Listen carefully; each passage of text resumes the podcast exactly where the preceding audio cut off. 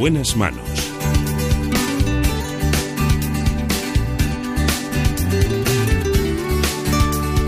El programa de salud de Onda Cero. Dirige y presenta el doctor Bartolomé Beltrán.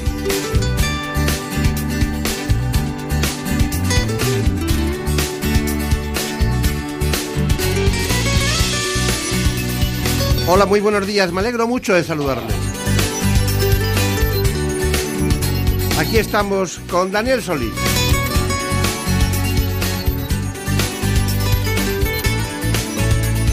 El gran realizador de este espacio. Y como no, Marta López Llorente. En la producción. También como siempre, y buenos días para todos ustedes en esta mañana en la que afrontamos un espacio sumamente interesante. Y como estamos en las horas de partos tempranos, vamos a hablar de ginecología.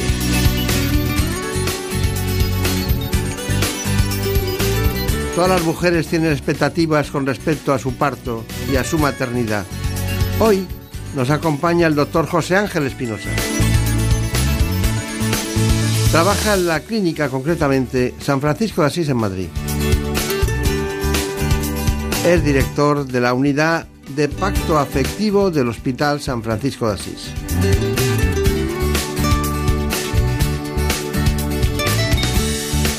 Él nos cuenta todo, pero antes les proponemos este informe. En España, la edad media de las mujeres que dan a luz por primera vez es de 30 años. Y a diferencia de los países en desarrollo, en nuestro país casi todas son atendidas por un profesional durante la gestación y el parto.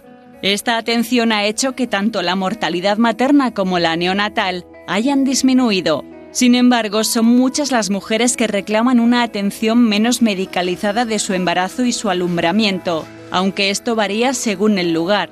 La cifra de cesáreas oscila entre un 15% en el País Vasco y el 30% de la comunidad valenciana.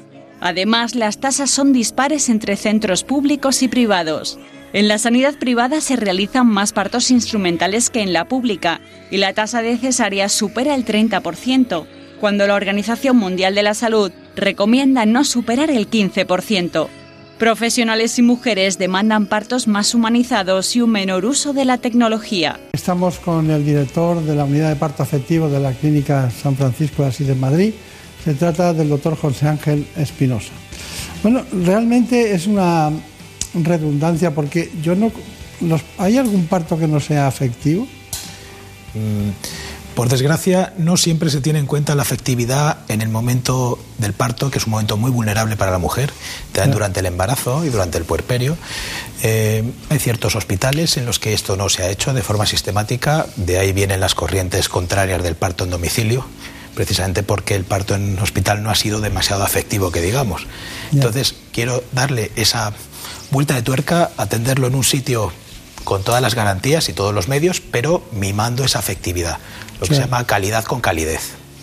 Usted estuvo en la clínica, bueno, en el hospital concretamente San José, en Madrid, eh, estuvo cuatro años, quiero recordar, y luego ha estado en todas esas clínicas eh, desde el punto de vista privado que hay en Madrid, ¿no? Ha ido, ha sido itinerante el camino, Belén, La Milagrosa, ¿no?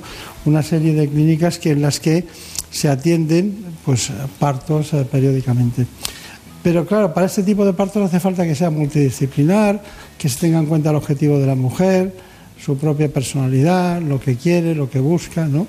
Y eso es lo que diríamos a, hacer ustedes, ¿no? Efectivamente.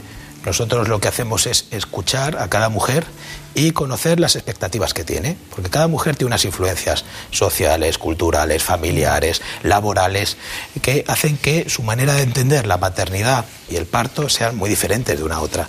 Entonces, no, todas las maternidades van a aceptar algunas formas de entenderla. Entonces, nosotros queremos simplemente ofrecerles que queremos cubrir las expectativas, queremos cumplirlas y desde el marco una afectividad en el cual nunca se van a sentir ni maltratadas, ni tildadas de locas o de excesivamente conservadoras. Claro. He visto que, que usted también ponía acento en la fisioterapia y en la osteopatía. ¿Por qué? Efectivamente, porque me parecen dos maneras no farmacológicas de tratar multitud de los problemas que le ocurren a una embarazada y ahora mujer de parto y de posparto. ¿Por qué? Porque la fisiología hace que haya algunas adaptaciones fisiológicas que a veces se pasan de frenada, con lo cual hay que tratarlas de alguna manera. Y si lo haces de una forma eficaz y no farmacológica, pues mejor que mejor. ¿Cambia mucho el parto o el embarazo de una mujer normal, en el sentido de que tiene pareja, dentro de la normalidad que nos hemos dado sociológicamente, o las eh, mujeres que eh, son madres solteras? En este tipo de atención, ¿Hay que poner más acento, menos acento? ¿cómo sí, porque son mujeres que van a venir con otro acompañante diferente al que sería la pareja. ¿eh? Entonces hay que mimar también esa relación especial que puede tener con la madre, con el padre, con algún hermano. Y hay que tratarles bien a los dos. En este caso no hay que verlo como un intruso que está metiéndose en el embarazo de esa mujer, sino también dejarle acceder al paritorio si la mujer lo quiere y sobre todo... Mm, siempre hay alguien que se erige en el más querido, en el más...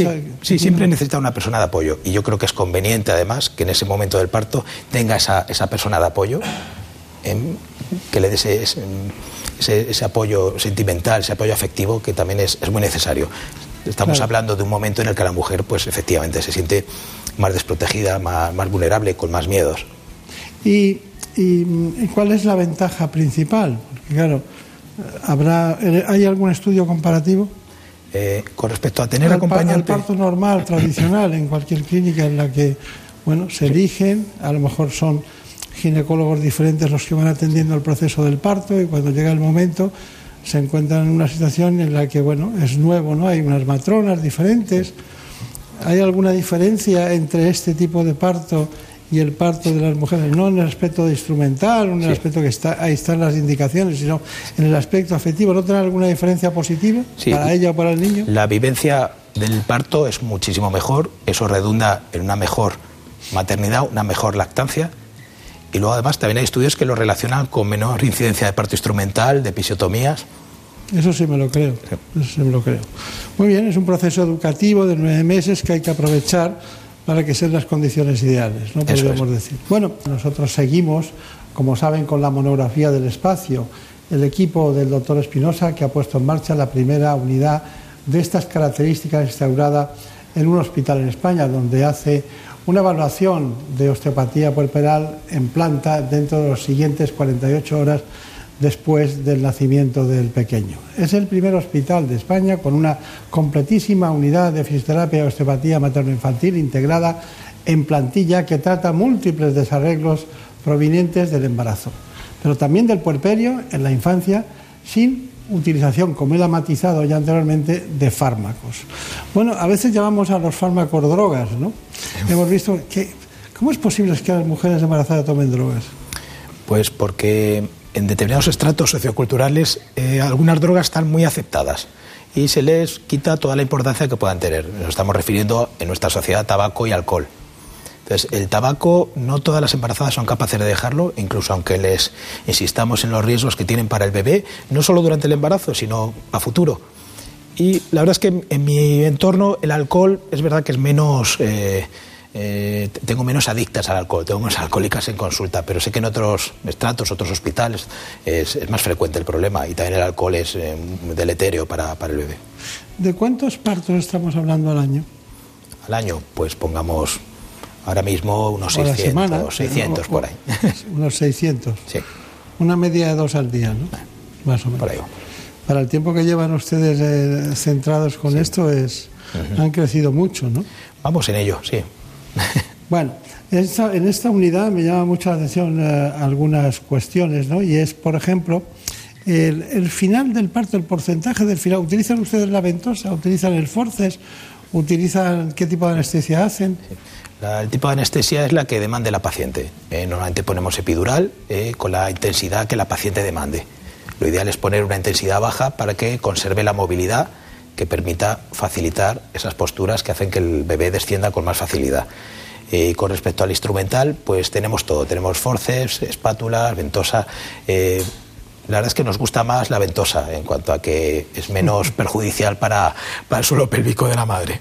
A mí no me gustaba nada el forceps, nada, porque tiene muchos, muchos riesgos y una disciplina a veces que, hay que ir como piuma al vento, ¿no? Hay que ir con mucha suavidad, mientras que la ventosa, tirando no de frente, sino hacia abajo como corresponde, es más, más cómoda. Bueno, eh, bueno, ¿y qué me dice el ejercicio físico que usted defiende tanto en este tipo de, partos? Hombre, bueno, y la preparación al parto. Es muy importante que una mujer tenga una buena preparación al parto, no solo psicológica, que se hace en los cursos de preparación al parto a partir de semana 24, por ahí, sino que además mm, hagan regularmente ejercicio, si es posible, aeróbico. nos han indicado antes natación, caminar. Eh, correr, elíptica, eh, yoga, pilates, todo eso es muy importante para que lleguen en una buena forma física al parto, porque el parto hay que trabajárselo. Es, eh, una mujer que se mueve y que tiene una buena elasticidad va a mejorar el pronóstico de ese parto a nivel de descenso de la cabeza y, buena posición del bebé. Claro, porque el suelo pélvico es un, es un elemento a tener en cuenta, esa cantidad de músculos que se mueven para poder llevar a cabo el parto a buen término. Bueno, tenemos un reportaje de la unidad que usted dirige en la, en la Clínica San Francisco de Asís. Me refiero a la unidad del parto efectivo. Actualmente en España la mujer tiene uno o dos partos a lo largo de su vida, entonces al ser tan pocos tiene que ser una vivencia única. En este caso eh, hemos creado la unidad de parto afectivo precisamente para escuchar a cada mujer en su individualidad y conocer qué expectativas tiene con respecto a su parto y su maternidad. Vamos a intentar cumplir esas expectativas, pero siempre desde el marco de la afectividad y el respeto. Nuestro lema es calidad con calidez durante todo el proceso del embarazo, parto y puerperio. La oferta de atención al parto en España está un poco polarizada. Hay mujeres que no se van a sentir cómodas en unos hospitales, por ejemplo, si quieren una cesárea programada, y otras que si van a otros hospitales donde quieran un parto fisiológico en cuadripedia y con plan de parto, también van a ser criticadas y no van a ser bien recibidas. En esta unidad pretendemos acoger a toda mujer con todas sus expectativas y desde el respeto ofrecerle la atención que ella requiera. El parto mínimamente intervenido es una manera de entender el parto como un proceso fisiológico, un proceso que la naturaleza va a ser capaz de llevarlo sin ningún problema y simplemente hay que estar vigilantes, al lado de la paciente, no encima, al lado simplemente vigilando por si hay alguna situación de emergencia, poder solucionarla sin ningún problema para la integridad del bebé y de la madre. Nuestra recomendación es respetar el proceso fisiológico del parto, con la idea de mejorar tanto la vivencia del parto por parte de la mujer, mejorar las tasas de parto vaginal eutóxico, sin instrumentación y sin cesárea, con lo cual la satisfacción por parte de la mujer y del profesional son óptimas. Bueno, es muy curioso, dice, pero aquí lo importante después es la recuperación posparto, ¿no? Sí. Porque ustedes hablan de fisioterapia del suelo pélvico, ¿no? Que, que consiste precisamente en una serie de elementos fundamentales para que se vuelva eh, lo que llamamos la restitución a integrum, ¿no? que las cosas vuelvan a funcionar. Eso, eh, algunas se dejan, ¿no? y otras no. Algunas se dejan guiar y otras no, ¿no? Sí, nosotros en el equipo también tenemos una fisioterapeuta de suelo pélvico, precisamente para tratarlas en el posparto, pero es verdad que algunas mujeres no terminan, o por falta de disciplina, o, por falta de información, o de creerse que el suelo pélvico es importante, no lo terminan haciendo. Y la verdad es que es una recomendación encarecida, porque el suelo pélvico sufre mucho durante el parto y siempre es necesario el darle una puesta a punto. Usted se acuerda de la trompetilla esa que utilizábamos para escuchar, ¿no? Luego vino Littman, el, fonendo este, que es un Littman, es una L, no confundir con Walter Lippmann, que es un periodista americano que ganó dos Pulitzer, o sea, no hay que confundirlo con él, pero Lippmann es el mejor estetoscopio que hay en el mercado y se puede decir, porque usted tendrá uno, ¿no? Sí, efectivamente. Todos tenemos uno. Pero eso ya mm, parece que lo usamos menos. Sí, efectivamente. En nuestra especialidad, por ejemplo, prácticamente no lo usamos. Claro. Bueno, es una lástima, ¿no? Porque agudizaba mucho el oído, ¿no? Sí. Y ayudaba mucho a distinguir las cosas. Cuando todo es tecnología, se funde, se funde un plomo y no, no puede Efectivamente. bueno, es así. Bueno, pero también la osteopatía. ¿En qué consiste la osteopatía en el embarazo y el posparto? La osteopatía es una técnica que lo que hace es evaluar las posibles desviaciones de la normalidad de estructuras musculoesqueléticas y articulares. Entonces lo que pretende es normalizar esas desviaciones de la normalidad. En el embarazo, además, simplemente por el aumento de la tripa, la espalda va a adquirir unas posiciones que no tenía antes. Una hiperlordosis claro. ¿no? Eh, luego, además, la, todo lo que es la pelvis también bascula, con lo cual presiona nervios, presiona eh, ligamentos. Y a nivel visceral también se nota que pues hay ciertas tensiones que aumentan durante el embarazo por toda esa colocación de diferente de las vísceras, se tienen que colocar por donde pueden las pobres. ¿no? Entonces, la osteopatía ayuda a normalizar y a liberar y disminuir esas presiones, esas tensiones fisiológicas y la verdad es que los resultados son excelentes y algo que es totalmente no farmacológico. Ni radiológico, ni radiofrecuencia, es completamente manual. Claro. Pues usted tiene un osteópata, Raúl Goldman, en su, en su clínica, ¿no? en su equipo. Una de las características principales de esta unidad materno-infantil es que cuenta en plantilla con un equipo multidisciplinar donde hay fisioterapeutas, osteópatas y psicólogos brindando una atención integral tanto a la mamá como al bebé. Durante el embarazo, debido al peso, el cambio de volumen y forma que sufre la embarazada, a veces existen disfunciones articulares, mecánicas, pueden ser incluso viscerales, que son precisamente las que nosotros tratamos con fisioterapia y osteopatía. Son muy típicas las lumbalgias, las ciáticas, las migrañas, eh, náuseas, reflujo, neuralgias intercostales, tendinitis de Kerbein. Es que son, mm, puede ser cualquier tipo de disfunción que tenga que ver con el cambio de volumen y forma. Este es el primer hospital de España donde se realiza una evaluación de posparto tanto a la puérpera como al bebé nada más nacer. Es decir, se hace una evaluación general de la mujer con osteopatía y una evaluación general al bebé con osteopatía. A la mujer se ve si va restableciéndose todas las curvaturas fisiológicas vertebrales, si se va restableciendo a nivel de todos sus órganos vitales, si existe alguna restricción que se haya podido generar en el embarazo, que ya le venía de antes y que eso le pudiera provocar algún tipo de mm, dificultad en su recuperación en el, en el puerperio. Y en el bebé, súper importante ver diferentes aspectos fundamentales como es la alineación de los huesos del cráneo, ver cómo está el estado de fontanelas y si los impulsos rítmicos que se producen a nivel del cerebro y la médula son normales.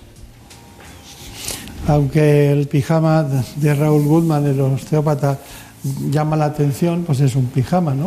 Pero llama más la atención todavía al grado de el eslogan ¿no? de la calidad y calidez con la que trata a los niños y a las madres, ¿no? que es eso hace falta devoción ¿no? y hace falta dedicación. ¿no? no todo el mundo la tiene, ¿no? porque no es un trabajo cualquiera, no es un trabajo cualquiera. De todas maneras, eh, los, eh, los embarazos a veces tienen que acabar en una cesárea. ¿Y cuándo está indicado una cesárea? Pues hay diferentes indicaciones, pueden ser antes del parto, durante el parto y a veces justo al final, en el expulsivo, ¿no? Entonces, bueno, eh, las cesáreas programadas pueden ser por diferentes cirugías uterinas o por miomas que dificulten la salida del bebé o simplemente porque la madre ya tiene una preeclampsia o, alguna patología trombótica. Eh, durante el parto es cuando vemos que el niño principalmente tiene un sufrimiento fetal. Eh, los niños están monitorizados y si en algún momento nos indica que el bebé está pasando por un periodo de hipoxia, pues eh, si no conseguimos corregirlo posturalmente o con alguna otra medida, pues hay que hacer una cesárea eh, por el bienestar fetal. Y otras veces puede ser más urgente por un prolapso de cordón, por un desprendimiento de placenta. Y luego, a veces, que esto nos frustra bastante a las madres y a los médicos, es justo al final, cuando ha dilatado del todo, llevamos unas horas de expulsivo y el niño no termina de bajar porque no encaja. Entonces, bueno, ese es el momento más frustrante, pero hay veces que no hay más remedio porque el niño no va a salir de otra manera. Bueno, pero hay muchas veces que, el niño no sale porque está de nalgas y se puede desde fuera. Efectivamente. Quiero recordar que usted eh, tenía una especial predilección y, bueno, y una especie de, maniobras eh, especiales, ¿no? Para la versión cefálica externa, ¿no? Bueno, es una maniobra que ya está descrita por desgracia no, no la he descubierto yo. se, ha recuperado, es una maniobra antigua, se ha recuperado y precisamente para lo que sirve es para intentar bajar la tasa de cesáreas. En cuanto a que los niños que vengan en presentación de nalgas podamos darle la vuelta desde fuera para convertirlos a presentación cefálica y poder intentar un parto vaginal. Que también tiene algún riesgo. Muy pocos, muy pocos, poquísimos. Si te digo en mi, estadística, en, un estudio que hicimos, mm, bueno, ya, ya supera esos casos. Con 69 casos, solo en uno de ellos hubo que hacer una cesárea urgente y estábamos en el propio quirófano. Claro, no siempre. Uno de 69, vamos, eso es, eh, es un riesgo mínimo. Es muy poco. Muy poco, sí. Bueno, vamos a ver la información que hay al respecto y que tenemos respecto a, esta, a este proceso de evitar la cesárea posiblemente programada por parto de nalga o otras circunstancias. La versión cefálica externa es una maniobra en la que con una manipulación externa conseguimos revertir los niños que vienen de nalgas, los ponemos de cabeza y así conseguimos que puedan parir por vía vaginal. Es una maniobra con riesgos mínimos para la madre y para el bebé y con esto conseguimos reducir la tasa de cesáreas. La pelvis de la mujer no es una estructura rígida, tiene unas articulaciones que permiten ganar espacio para favorecer la salida del bebé hay algunas posiciones que mejoran esta movilidad pélvica para que el parto sea más fácil. Normalmente la postura que ponemos, que es la de la mujer boca arriba, bloquea el sacro contra la camilla y no mejora el espacio en el canal del parto. Siempre nos va a ir mejor con una postura en lateral o en cuadripedia, que es a cuatro patas. Muy bien, estaba yo tan atento a, a eso de la versión cefálica externa. Eh, dígame, ¿cuáles son los medicamentos durante el embarazo que usted nunca perdonaría a una mujer que no tomara? Que no tomara. Pues siempre yo creo que es interesante un suplemento nutricional con ácido fólico, vitamina D, mm, hierro, eh, ácidos grasos omega 3. Eso creo que no debe faltar en ninguna embarazada. y eh, luego les comento que no les fallen las proteínas, que tienen que comer proteína. El niño necesita proteína no palmeras de chocolate. ¿eh? Entonces, eso o sea es muy que usted hace un proteinograma para ver cómo está. Sí, pido proteínas en todos los trimestres. ¿Cuál es la que baja más? ¿La albúmina, supongo? Sí, principalmente. La albúmina. Bueno, eh, siguiente tema. hemos terminado y hemos hecho la cesárea, porque no ha sido posible la versión externa, una cesárea programada. Ya no se pierde sangre, ¿no? No. En una cesárea ya no se pierde No, sí, sí, sí se pierde sangre. Una cesárea, además, una cesárea tiene más riesgo de atonía uterina, de que el útero no se contraiga. Ya, pero se pierde menos que antes, ¿no? Mm, hombre, hacemos una, una técnica actualmente que no es cortando, es desgarrando, que siempre sangra menos que, que, la, que la, antigua de cortar. Pero así, el, el litro de sangre mínimo en la cesárea. no va por los planos de clivaje, ¿no? La de Efectivamente. Cortar, arterias, la otra sigue el ritmo del músculo. Eso es, estira los vasos pero no los rompe, con lo cual siempre sangra menos. ¿Cuánto tiempo una mujer de una que tiene una cesárea se, sigue en el hospital? Normalmente mm, en tres, cuatro días se puede ir de alta. He tenido altas de 48 horas y otras que se quieren permanecer en el hospital siete, días, ¿no? Pero lo habitual son tres, cuatro días. Claro. Y, y después, ¿ustedes hacen alguna protección antibiótica o hacen alguna algún eh, mecanismo para evitar alguna infección? Sí, en, el, durante la cesárea se pone un antibiótico de rutina a todas las embarazadas. ¿Les queda algún resto de placenta en alguna ocasión que les crea problemas o, siempre eh, sale bien? No siempre, hay veces que la placenta está demasiado pegada a la pared uterina, lo que se llama el acretismo placentario, que es cuando las raíces, las vellosidades coriales, en vez de quedarse en la parte superficial o decidua del endometrio, se meten en la capa muscular del útero con más o menos profundidad. Hay veces que es tan, tan profunda que incluso pueden atravesar la pared del útero y en esos casos es muy difícil salvar el útero. ¿eh? Hay veces que hay que hacer un legrado. Sí, y si no conseguimos solventar el problema, hay veces que hay que seguir y quitar el útero. No es, una pregunta porque, no es una pregunta por qué ocurre en su equipo, sino porque mucha gente ha pasado por estas circunstancias y son y es y es habitual. Bueno, entonces, y el parto normal eh, con toda la disciplina de la fisioterapia, osteopatía, eh, la afectividad, el calidad y calidez, todo eso, eh, ¿cuánto tiempo tardan en estar en el hospital y se van a casa cuando todo va bien?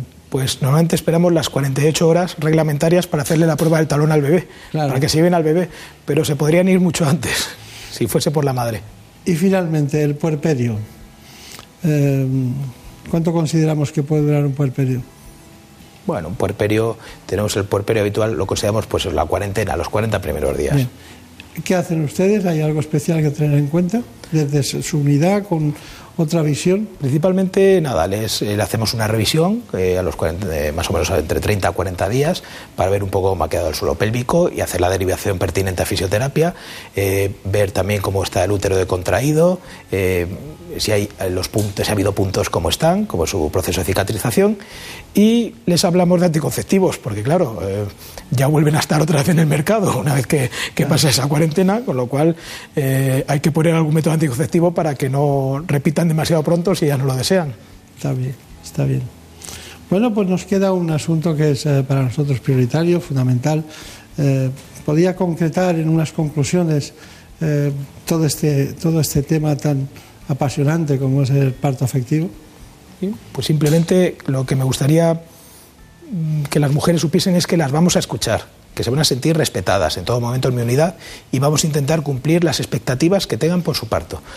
Ya quieran una cesárea programada por algún problema que hayan tenido un familiar, por ejemplo, o si quieren un parto en cuadripedia e incluso si nos traen el tan temido eh, plan de parto, que en algunos hospitales hacen cruces y trae una mujer un, un, plan de parto. Nosotros eso lo vamos a aceptar. Es más, queremos saber qué espera de nosotros en el parto para poder brindar esas expectativas.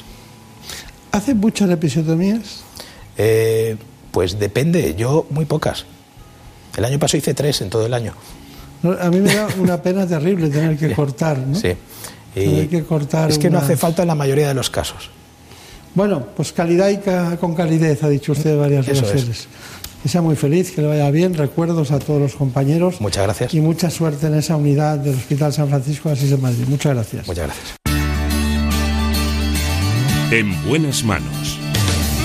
El programa de salud de Onda Cero. Dirige y presenta el doctor Bartolomé Beltrán.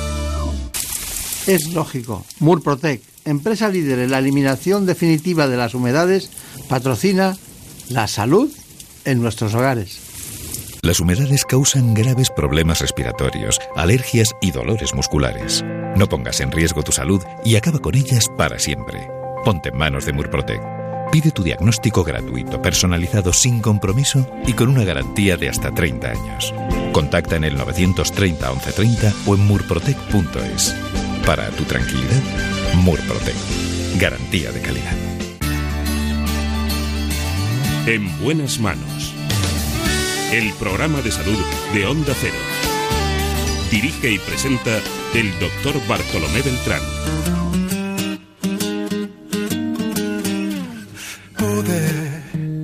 decir que no eras lo que yo buscaba y que tú solamente me gustabas para pasar el rato y nada más. Pude, pero a mí no me gustan las mentiras y preferí decir que te quería, aunque ahora entiendo que debí callar. Pude tomarte solamente como un juego, pero me hice ilusiones con tus besos y ahora solo me toca aceptar que pude haber sido más maduro, ser más inteligente para darme cuenta a tiempo que tú no ibas a quererme y saber que tú conmigo te querías divertir haber escondido mis cartas o tal vez solo mentirte. Hemos pasado ya del parto y vamos a los más pequeños. Les propongo hablar de alimentación infantil. Lo hacemos con el doctor Jorge Martínez Pérez, es del Servicio Universitario del Niño Jesús.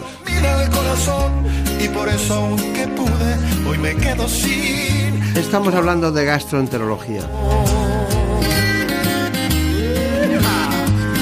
No hay que abandonar la gastroenterología la nutrición infantil para poder ver crecer ponderalmente y como toca a los más pequeños.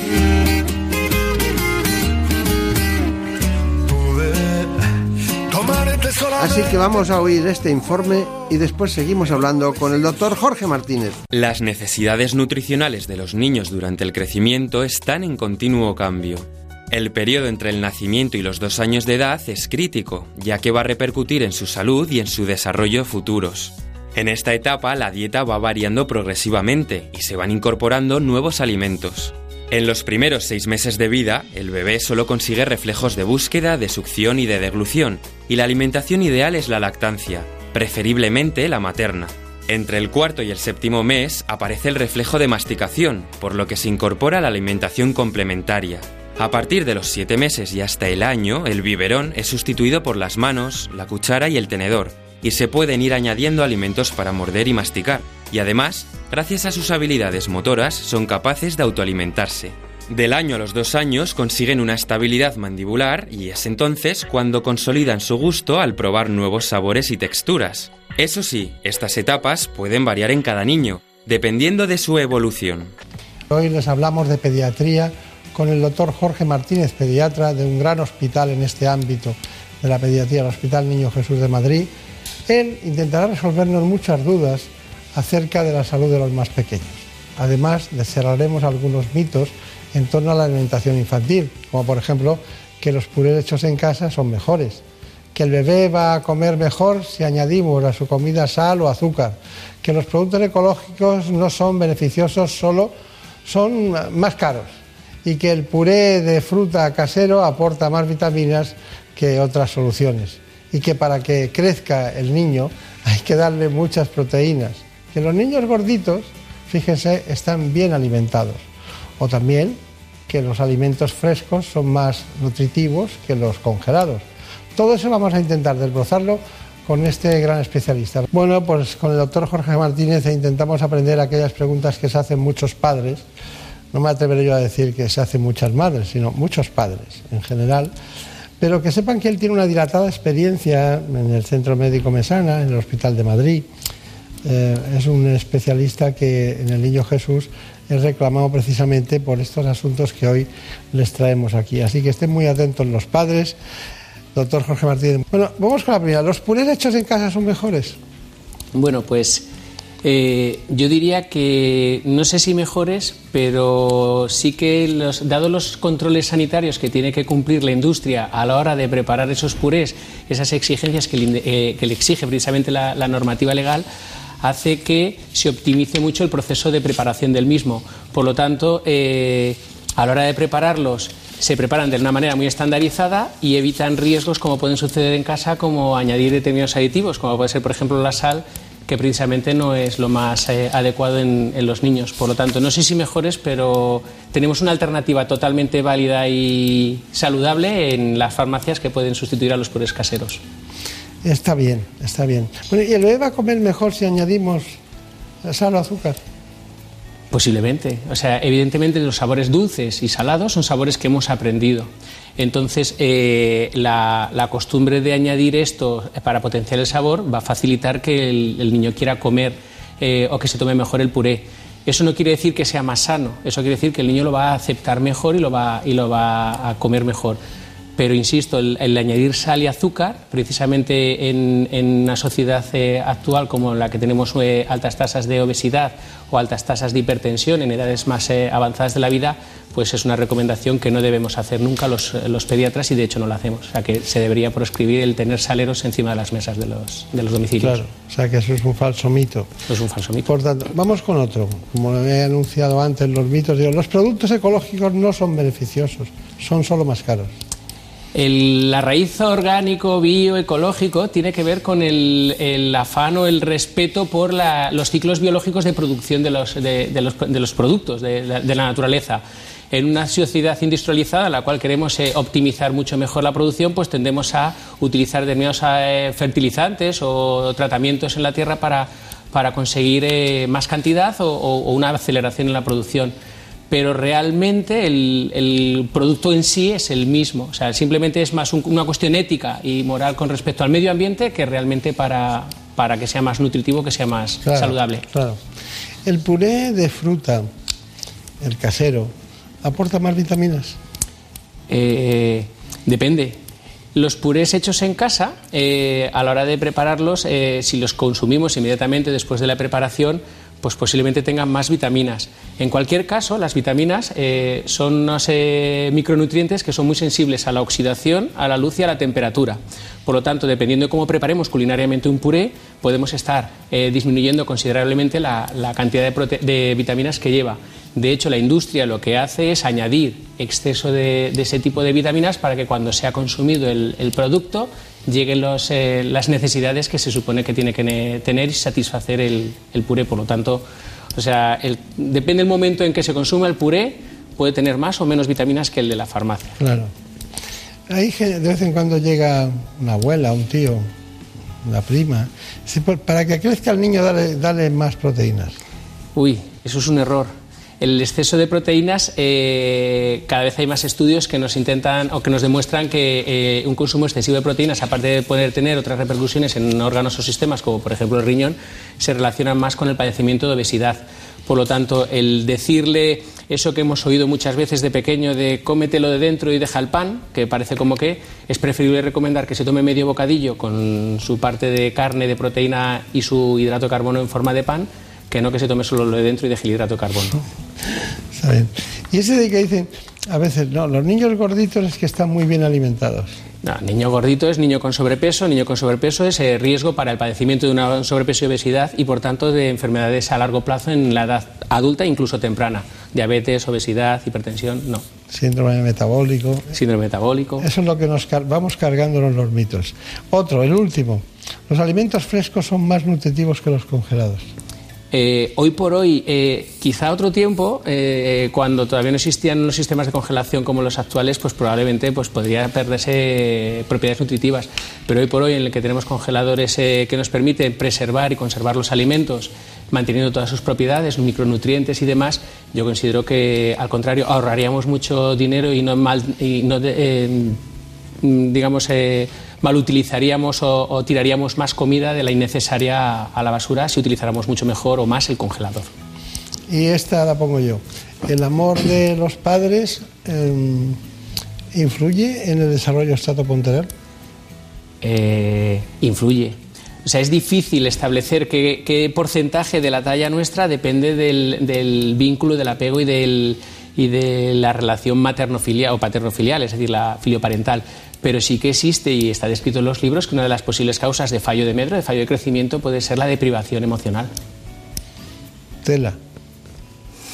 Es curioso eso, ¿no? Es mejor, eh, o sea, es mejor el amor que, el, que, que la hormona del crecimiento, ¿no? Mm, por lo menos eh, aseguremos que tenemos amor antes de poner hormona de crecimiento. Bueno, pues este sería, esto va, a ser una noticia en, en todos los lados, nos vamos a encargar nosotros. Seguimos con el objetivo de este espacio la alimentación infantil. Una patología que puede llevarnos a distintos trastornos, porque, bueno, no es una enfermedad, pero trastorna mucho cuestiones que en el futuro pueden dañar el estado fisiológico de los más pequeños.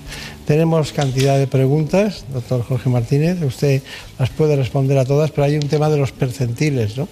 que ahora no explica usted en qué consiste, eh, pero eh, cuando se trata del crecimiento de los niños, ¿a qué nos referimos cuando hablamos de percentiles? Los percentiles es el modo que tenemos de expresar en relación a la población eh, de referencia, en este caso, eh, si utilizamos percentiles de población española o si utilizamos los de la OMS eh, que se han estandarizado para que valgan para toda la población mundial, es el porcentaje de niños respecto a esa población diana y sexo, o sea, el niño o la niña, para su edad cuántos eh, le quedan, digamos, por detrás. Un percentil 60 quiere decir que el 60% de los niños o niñas de esa misma edad pesarían o medirían, dependiendo de la variable antropométrica que estemos eh, valorando, menos que nuestro niño. Está bien, está bien. Ya lo he dicho antes, pero eh, estamos asistiendo a una epidemia de obesidad infantil. ¿La causa principal cuál es? No sé si se puede hablar de una causa eh, como tal, o yo diría que son muchas causas y todas tienen que ver con hábitos. Hábitos eh, que tienen que ver con la alimentación. Disponemos de muchísimos más alimentos, alimentos eh, no tan saludables como pudiéramos tener generaciones atrás y más mm, parecidos a lo que se llama la, o que siempre se ha denominado la dieta mediterránea y hábitos de la sociedad avanza hacia menos ejercicio para todos. O sea, desde no tenernos que levantar a encender y apagar la televisión porque disponemos de un mando, a disponer de consolas, videoconsolas y demás, que hacen que nuestros eh, niños y nosotros nos movamos cada vez menos y gastemos menos eh, energía eh, haciendo ejercicio. Claro. ¿Y cuál debe ser la proporción, perdónenme, pero más o menos, para que de hidratos, hidratos grasas, hidratos de carbono, grasas, proteínas, sobre todo en esa edad, la infantil? Porque claro, hay una cosa, que es que se pierde mucho la sociedad porque las personas hacen gastronomía, no hacen nutrición. Entonces, claro, es muy difícil que la gastronomía, para que un plato siente bien, tenga las proporciones adecuadas, porque eso es muy difícil de medir. Entonces acabamos haciendo gastronomía, comemos, pero nadie dice, no, ahora hay que ponerle 100... Claro, entonces, ¿cómo se conjuga eso? Eh, si nos vamos a, del total de, gasto, de, aporte energético, en porcentaje, el 55, 50-55, la mitad de nuestro plato debería ir en forma de hidrato de carbono. Tan solo un 15, que viene a ser una, una sexta parte de nuestro de nuestro plato debería ser proteína y el 30% en forma de grasa. Hoy por hoy, eh, en el que disponemos de páginas web de, y toda la información eh, que se pueda uno pensar y, mucha más de la que no pensamos en Internet, podemos eh, medianamente balancear cuál es la proporción adecuada sabiendo qué grupos de alimentos estamos ingiriendo. O sea, sabemos que las proteínas nos las aportan preferentemente la carne, el pescado, menos cantidad en forma de leche, huevos, pues no abusemos de carne, pescado y si vamos a tomar carne para la comida, eh, en la cena yo pondría eh, más verdura o, otro tipo de, de alimentos. Claro. ¿Cuánta leche deben beber diariamente? Aproximadamente, grosso modo, un medio litro. realmente lo que se estipula es que viene a ser unos dos vasos de leche por día o el equivalente, sabiendo que, por ejemplo, una equivalencia de un vaso de leche viene a ser un par de yogures o dos porciones de, quesito o un yogur con un bocadillo con, de queso. Eh. ¿Y a partir de qué edad se les da leche de vaca? Si hablamos de función fisiológica, desde cuándo lo tolera el niño, se considera que a partir de los 12 meses un niño puede tolerar perfectamente la leche de vaca, es decir, podríamos eh, incorporarla a su alimentación habitual. ¿Qué sucede? Las leches infantiles están adaptadas para que la carga proteica que veíamos que puede estar en relación con, con la obesidad sea menor. Por lo tanto, entre el año y los 3-4 años una opción perfectamente válida y posiblemente más saludable sea el ingerir leches, eh, leches de fórmula, de, bien de las de tipo 2 o de crecimiento, que encima están fortificadas con micronutrientes, vitaminas y, otros eh, microelementos como el hierro, para no sobrecargar en proteína, que la leche de vaca aporta hasta cuatro veces más de proteína que la, que la leche de fórmula.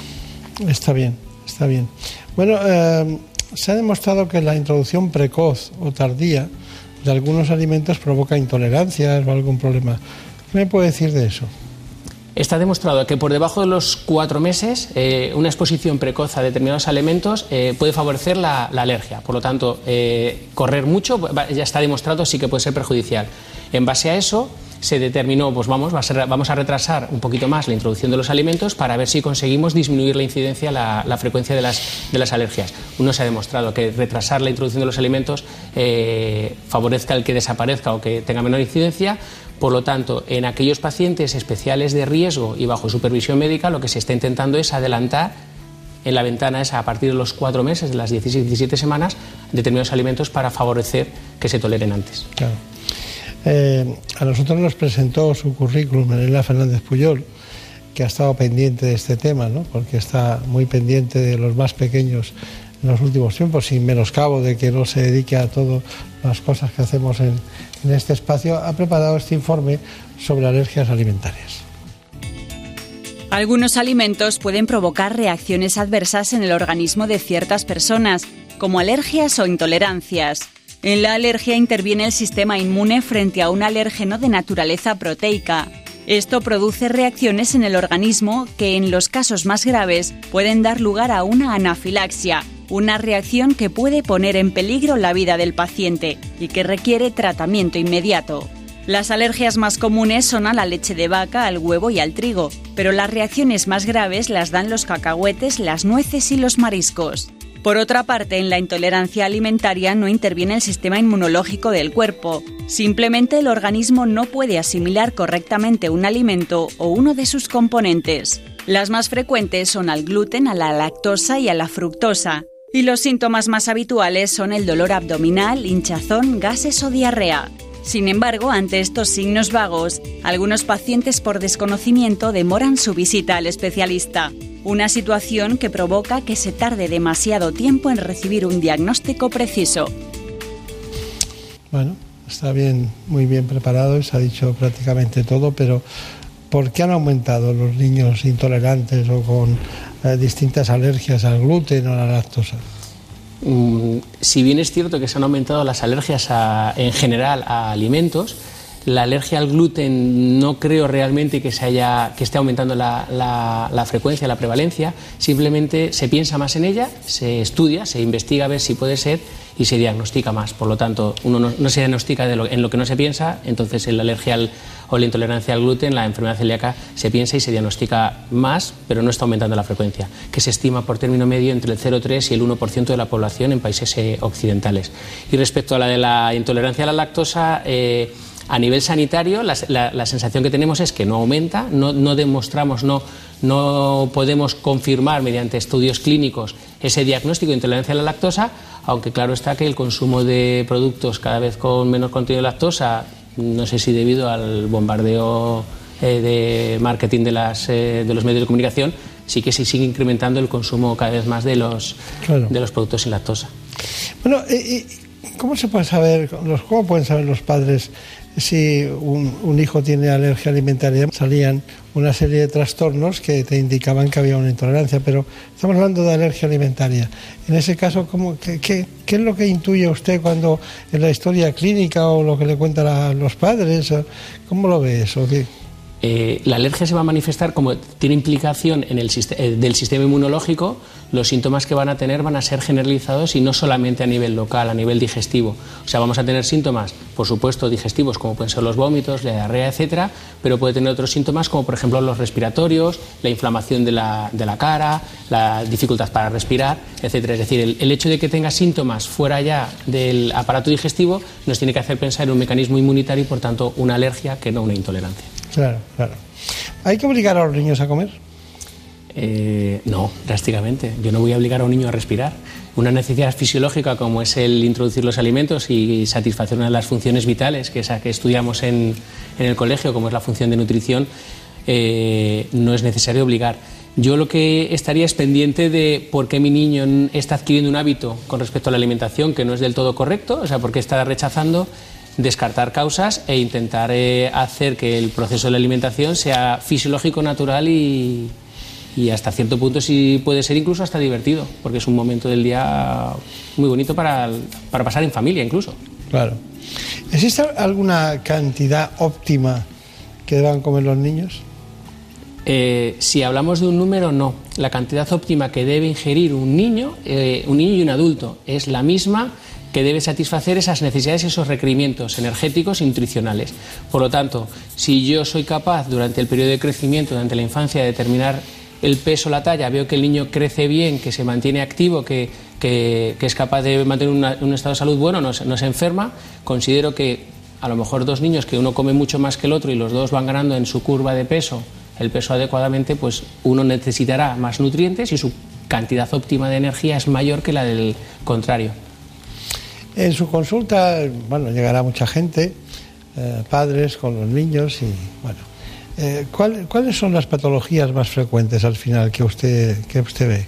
Eh, a nivel digestivo, dependiendo de las edades, pero probablemente los primeros años sea los vómitos y la diarrea, sobre todo bueno, pues en niños muy pequeñitos, por ejemplo, la enfermedad por reflujo gastroesofágico, etcétera, y en niños mayores yo creo que una de las patologías más importantes es el dolor abdominal.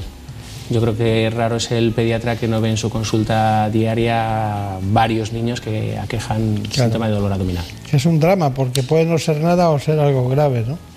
Y eso es una vivencia interna del especialista que no, ¿eh? que no, porque a lo mejor usted le puede quitar el dolor y la, y la enfermedad sigue dentro, ¿no?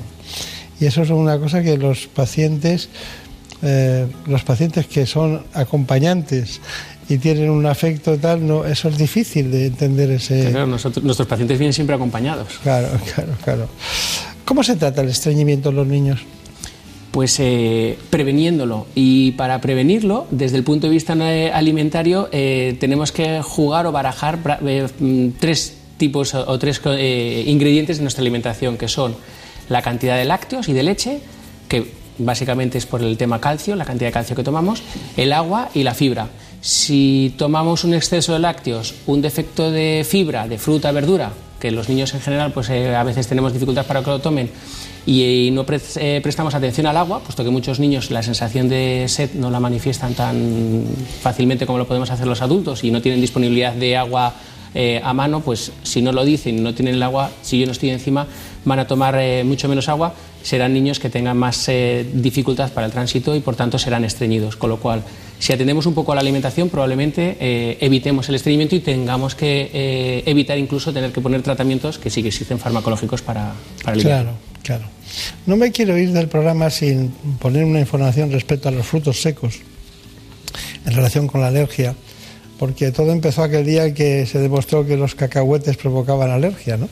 Y, eso ha seguido, ¿no? Frutos secos y alergia.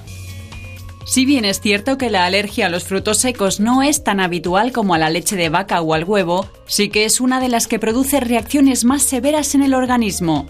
Los frutos que causan alergia con más frecuencia son los cacahuetes, las nueces y las avellanas, porque son los que más se consumen.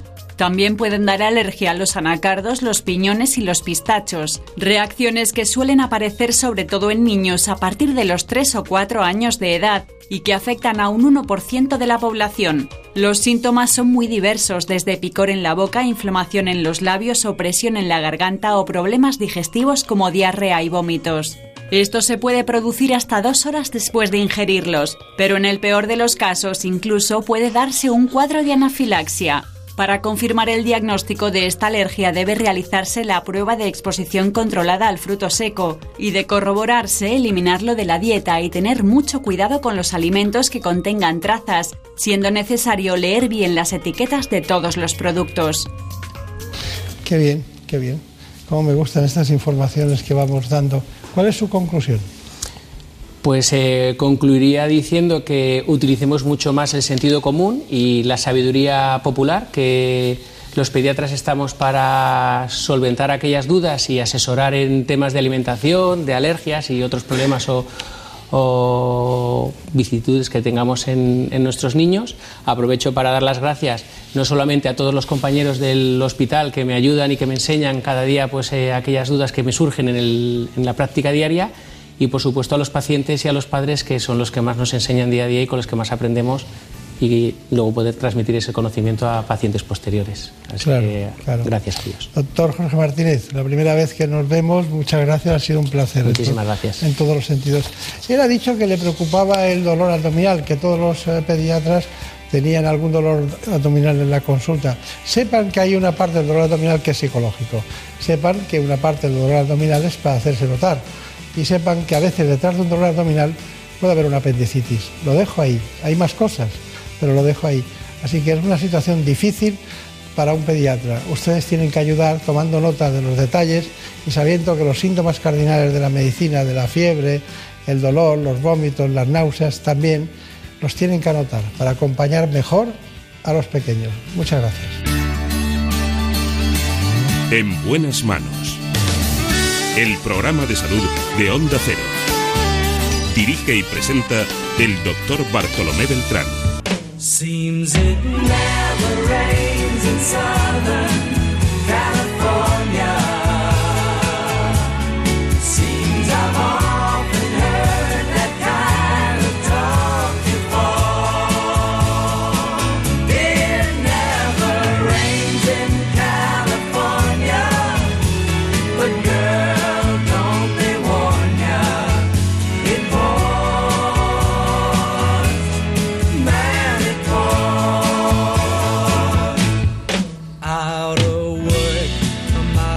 llegado los compañeros de los servicios informativos, les dejamos para que conozcan la última hora que se ha producido en España y en el mundo.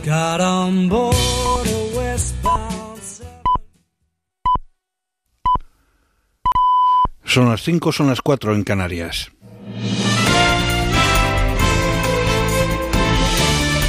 Noticias en Onda Cero. Buenas noches. La Guardia Civil se ha incautado de tres armas de fuego en el registro que ha efectuado este pasado sábado en un domicilio de Fornelo de Montes, al noreste de Vigo, perteneciente a los líderes de resistencia galega que se mantenían en la clandestinidad desde 2006 y que fueron detenidos hace una semana. Se trata de un fusil de asalto CEDME, un arma detonadora, un revólver del calibre 22, diversa cartuchería de distintos calibres, dinero en metálico y abundante documentación. Antonio García Matos y Asunción Los Camba fueron detenidos la semana pasada junto a otros dos colaboradores de Resistencia Galega en el marco de la operación antiterrorista lusista. En crónica política, el ministro en funciones de Ciencia, Innovación y Universidades, Pedro Duque, ha afirmado que si España fuera Alemania, el partido de centro, en referencia a Ciudadanos, trataría de formar gobierno con los socialistas para llevar a cabo su programa. Mientras tanto, el secretario de Organización de Ciudadanos en Madrid, César Zafra, ha acusado al presidente del gobierno en funciones, Pedro Sánchez de utilizar la abstención responsable que pide al Partido Naranja como excusa para tapar las vergüenzas de sus contactos con partidos independentistas lo que llevamos viendo durante todas estas semanas es que el señor Sánchez, su socio preferente ha sido el que ha sido siempre, ¿no? que son Podemos y los nacionalistas, y nosotros jamás vamos a estar ahí.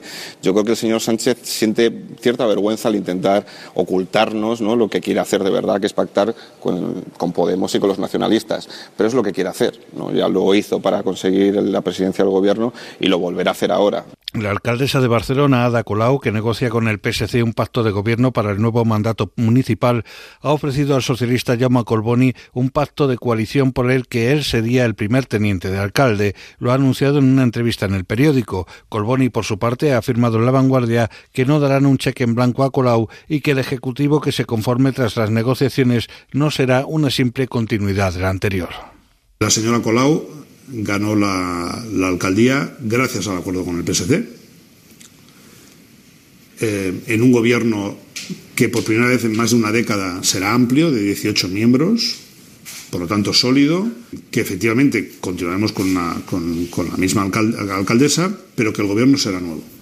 El presidente de la Junta de Galicia, Alberto Núñez Feijó, ha presidido la Junta Directiva del Partido Popular Gallego, que será el primer paso hacia la próxima cita con las urnas, las elecciones autonómicas de otoño de 2020. Feijó ha defendido el carácter liberal y centrista de su formación política. Es que la democracia no es solamente una mecánica, sino por encima de todo la democracia es un talante. Sin una división de poderes, sin un parlamento representativo, sin el sometimiento a la ley y sin procesos electorales periódicos la democracia no existe. Y no obstante hay un ingrediente imprescindible para que el conjunto funcione y que la democracia no descarrile.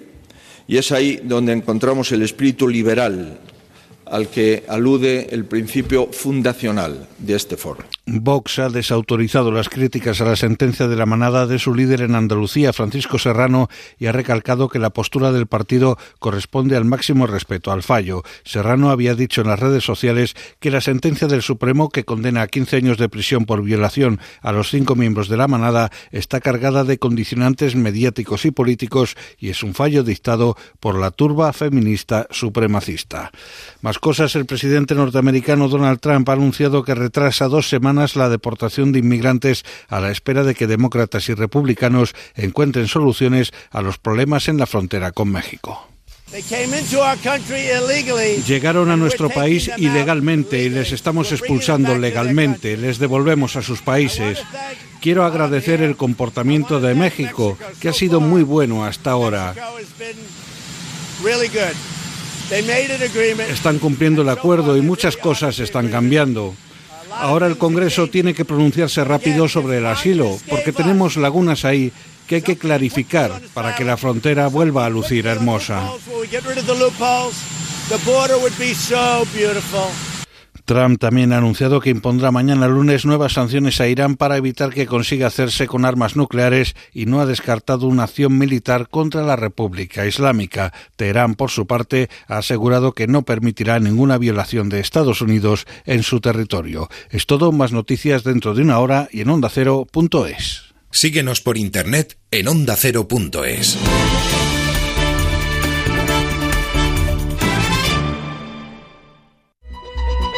Súmate al fin de semana de Jaime Cantizano. América Valenzuela, Viviana Fernández, Jaime Novo, buenos días a los Muy tres. buenos, días. Con 40 eres viejo, pero con 30 no tienes experiencia. Y entonces, ¿cuándo vamos a trabajar? Pero tú no y te llevo quejas. trabajando desde hace 150 años. Lo voy a contar. Boris estudia mucho qué se tiene que poner para cada evento y me transmitió ese nerviosismo. Y acabé en una tienda que se supone que iba a comprar él y acabé comprando yo. Me encanta, ¿Eh? me encanta que lo recuerdes porque me hace sentir tan culpable. Olvido Alaska. Hoy la sección Olvido tiene que ver con las preguntas. Claro, porque ¿cuántas veces hay preguntas en las canciones? Vamos a hablar de gente de leyenda con Sabino Méndez. Buenos días, Jaime. Por fin no es lunes. Jaime Cantizano, sábados y domingos desde las 8 de la mañana.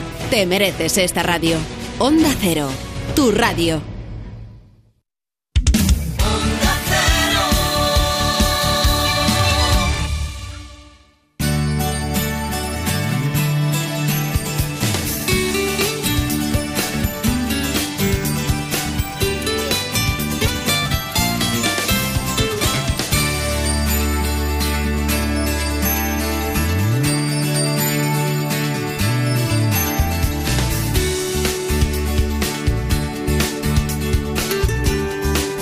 En buenas manos.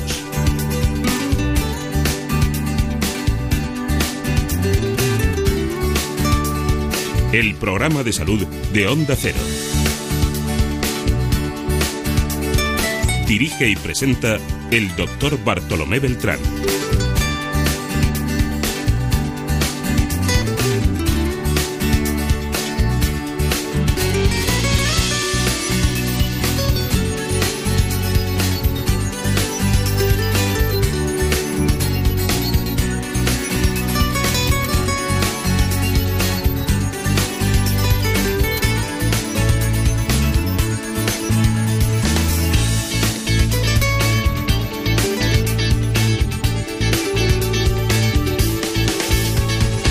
Una oferta muy especial. Nos vamos a la Clínica Universidad de Navarra. Lo hacemos de la mano de la doctora Maite Herraiz. Les recuerdo que cada año se diagnostican en España más de 40.000 nuevos casos de cáncer colorectal. Es el tumor más frecuente entre la población española. Queremos analizar desde cómo detectarlo, la forma precoz, cuáles son los tipos de cánceres, me refiero a los colorectales, y veamos cuáles son las posibles soluciones. Lo iniciamos con estas informaciones que nosotros, con precisión, ajustamos a cada espacio. El cáncer de colon es ya el tumor maligno de mayor incidencia en España. Cada año se diagnostican más de 40.000 nuevos casos y es la segunda causa de muerte por cáncer en nuestro país por detrás del de pulmón. Hasta un tercio de los casos de cáncer de colon tiene un componente familiar o hereditario. Por sexos es el tercero más común en hombres y en cambio en mujeres ocupa la segunda posición. Pero además la edad es el principal factor de riesgo.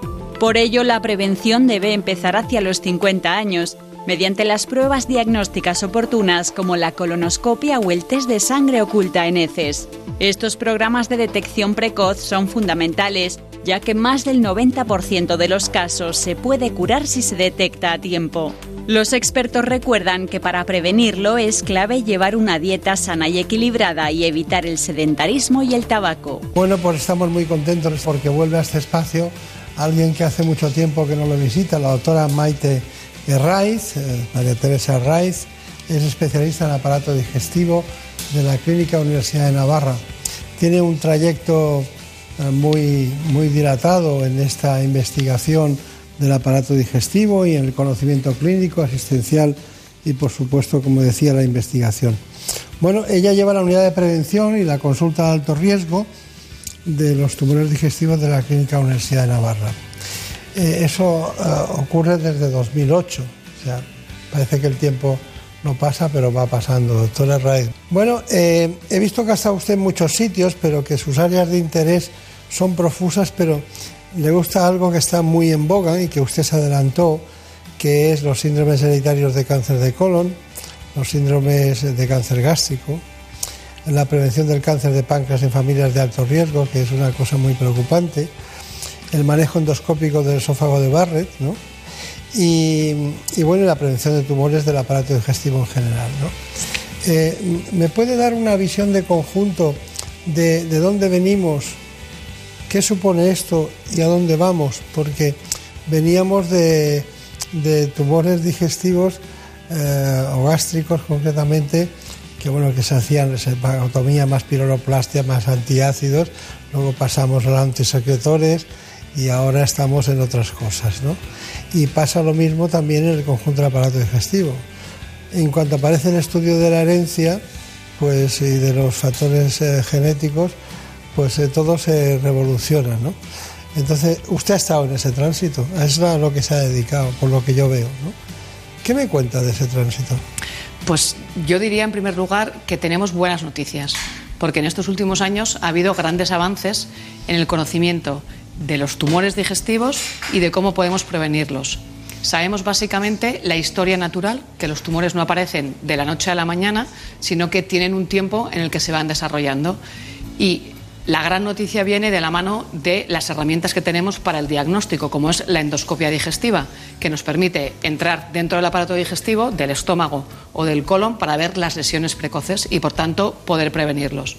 Junto a esto, sabemos también el peso de la herencia y en los últimos años se han desarrollado importantes estudios en Estados Unidos. Nosotros hemos hecho también alguna cosa en, en nuestro hospital y hemos pasado de poder identificar genes individuales asociados a cáncer a poder hacer lo que llamamos hoy en día paneles de genes, es decir, estudiar de una atacada todos los genes asociados a cáncer, de tal manera que con un único estudio somos capaces de decir si un paciente tiene más riesgo de desarrollar cáncer o no, con lo cual la vigilancia la podemos hacer eh, relacionada con el riesgo que tiene el, paciente. Es decir, igual que se habla de medicina de precisión para el tratamiento, podemos hablar también de medicina de precisión para el diagnóstico, lo cual es muy importante. Claro, claro, claro. Una vez que clasifican al paciente en un área u otra, ustedes ya pueden intervenir mejor o peor. Pero lo cierto es que más del 90% de los cánceres de colon se pueden curar si se detectan a tiempo. Exactamente. Y ese es el objetivo el objetivo. Tenemos un problema en España que es que el cáncer de colon es el tumor más frecuentemente diagnosticado, porque afecta por igual a hombres y a mujeres. El principal factor de riesgo es la edad, los 50 años, pero hay individuos que tienen más riesgo de desarrollar cáncer de colon. Si sabemos ese riesgo y, por tanto, aplicamos las estrategias diagnósticas eh, eficaces, podemos diagnosticar los tumores en estadios precoces y evitar que se desarrollen los tumores y, por tanto, curarlos. Claro. Sí, pero si no existiera, imaginemos que no existieran los estudios genéticos, mm. solo con la sangre oculta necis y la colonoscopia, ¿qué conseguiríamos? Bueno, este es un tema que es importante y que tiene que quedar bien claro. La mayoría de los tumores de colon son esporádicos. Se deben básicamente a factores de estilo, factores ambientales, dieta, falta de ejercicio, etcétera. Por tanto, un mensaje muy importante es que a partir de los 50 años hay que realizarse el test de sangre oculta en heces para saber si uno pierde sangre o no y hacerse entonces la colonoscopia. El cáncer hereditario es muy relevante por lo que supone para la familia, pero es verdad que es una pequeña proporción de todos los tumores que diagnosticamos. Así que el mensaje para la población es que a partir de los 50 años hay que hacerse test de sangre oculta en heces y si sale positivo, en ese caso realizarse la colonoscopia. Claro, claro, claro. ¿En qué se asemeja el cáncer de mama y el cáncer de colon? Bueno, pues los dos son tumores muy frecuentes. El cáncer de colon hemos dicho que es el más frecuente en España. En las mujeres, si solo consideramos las mujeres, el más frecuente es el tumor de mama, es el cáncer de mama. En ambos casos, en la mayoría, son esporádicos, pero en los dos un pequeño porcentaje tiene antecedentes familiares. Por tanto, es muy importante que en aquellas familias en las que está presente el cáncer de colon o el cáncer de mama, se hagan los estudios oportunos dirigidos para saber si uno tiene más riesgo o no de desarrollar esos tumores y adelantarse con estrategias de vigilancia específicas para el riesgo. Vendría a ser como pasar una ITV específica al riesgo que uno tiene. Claro, claro. ¿Y qué hizo usted en el Massachusetts General Hospital en, la Universidad de Harvard? ¿Qué hizo allí? Pues estuve dos años en Boston trabajando en la consulta de alto riesgo de, cáncer hereditario. Y lo que hicimos básicamente fue aprender todo lo que estamos poniendo en marcha hoy aquí en, España y en, nuestro medio. Aprender del cáncer hereditario de colon, de estómago. De hecho, eh, de los primeros pacientes que se operaron de cáncer hereditario lo hicimos en la Clínica Universidad de Navarra. Y en aquel entonces se sabía poco del cáncer de páncreas hereditario. Y con mi jefe eh, del laboratorio empezamos a hacer alguna cosa, pero hoy en día eh, y recientemente se acaba de presentar en el Congreso, en el último Congreso americano de Oncología, resultados muy prometedores sobre el cáncer de páncreas hereditario que es también un pequeño porcentaje, pero se ha demostrado por primera vez que hay un fármaco que es eficaz para este tipo de pacientes. Y se extraen dos consecuencias muy importantes de ese estudio. Uno, que, el, y esto forma parte ya de las guías clínicas, que en todos los pacientes diagnosticados de cáncer de páncreas estaría indicado ver si es o no hereditario para ver si se pueden beneficiar de tratamientos específicos. Claro.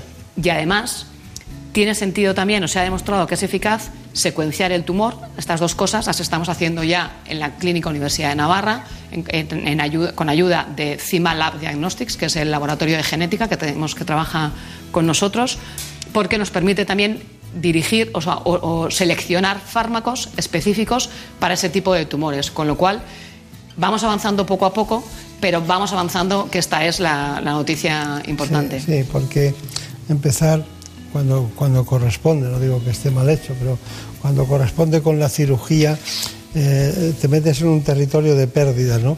Cuando vas con la precisión, te metes en un territorio de, ganar. ¿no? Claramente, o sea, lo, importante es conocer la situación al inicio del diagnóstico de la enfermedad, ¿no? hacer un mapa de dónde estamos y a partir de ahí saber eh, en qué dirección tenemos que, seguir y qué fármacos o qué tratamientos hay que aplicar. Mucha gente que no le ha ido bien en su vida con cáncer de páncreas hoy saldrían adelante de esa manera. Bueno, es muy interesante para mí el, el cáncer de colon, hablaremos de muchas cosas, pero hay un componente familiar que ya hemos detectado. Yo soy amigo de Lynch, me cae muy bien Lynch, ¿no? Eh, era el internista americano, ¿no? Que en un momento determinado descubrió ese trastorno genético eh, de herencia autosómica y dominante, ¿no? Y, hablaba él de dos tipos de cánceres, ¿no? el tipo 1 y el tipo 2, unos que desbordaban el ámbito local y otros que se quedaban ahí, creo recordar esa situación. Fue en 1966, ha llovido mucho, ¿no?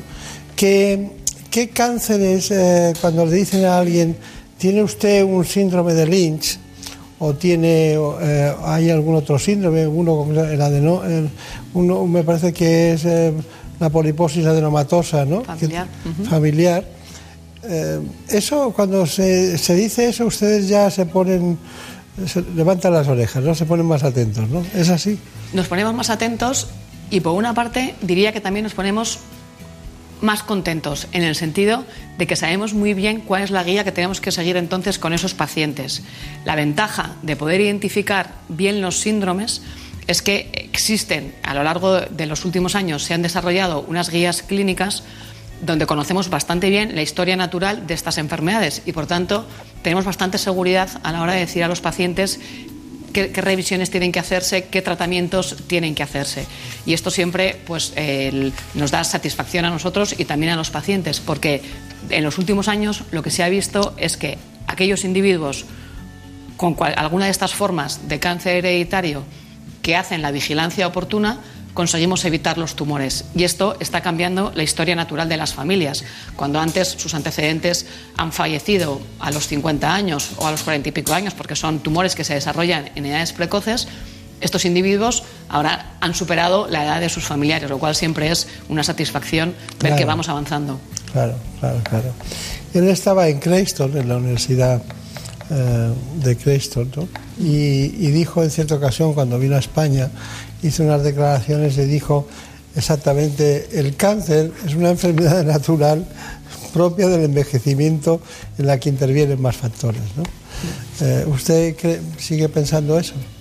Sin duda alguna. De hecho, una de las cosas que más nos están sorprendiendo recientemente y que hay estudios que lo avalan es que está aumentando la incidencia, el número de casos de cáncer de colon en edades, en gente más joven, en edades más tempranas. Eso me ha llamado mucho la atención. Por debajo de 50 años. Y realmente los genes no han cambiado. O sea, no, y gente de 35 y 40 años, ¿no? Con lo cual, probablemente, respondiendo a la pregunta que antes me hacía, doctor Beltrán, sean los factores ambientales, dieta, falta de ejercicio, sedentarismo, tabaco, alcohol, etcétera, algo está cambiando que sin que cambien los genes está facilitando que aparezcan nuevos tumores. Con lo cual, este es un campo en el que también se está haciendo mucha investigación, hay mucho interés y mm, no, siempre es momento de insistir en lo que llamamos la prevención primaria, que es tratar de evitar aquellos factores que predisponen al cáncer. Está bien. Bueno, tenemos eh, un reportaje sobre el cáncer hereditario, ¿no? Cáncer de colon, me refiero, hereditario, como, como pues. Y está la doctora Maite Hernández con nosotros y, la enfermera Olga Prat también participa en esto. La conoce usted perfectamente, ¿no? Olga Prat, que será catalana, ¿no? Es mi colega, trabaja en la consulta conmigo. De raíces es Navarra. Ah, sí. Bueno, pero se puede trabajar en Navarra siendo de otros sitios, ¿no? Se puede trabajar en Navarra siendo de otros sitios. bueno, pues vamos con esa información. El cáncer de colon sigue siendo el tumor más frecuente en España y afecta por igual a hombres y a mujeres. Entre un 5 y un 10% de los casos son hereditarios. Síndromes como el de Lynch o la poliposis adenomatosa familiar hacen que se dispare el riesgo de sufrir este tipo de cáncer. Hoy queremos fijarnos en una población especialmente vulnerable, que son aquellos individuos que tienen antecedentes familiares de cáncer de colon.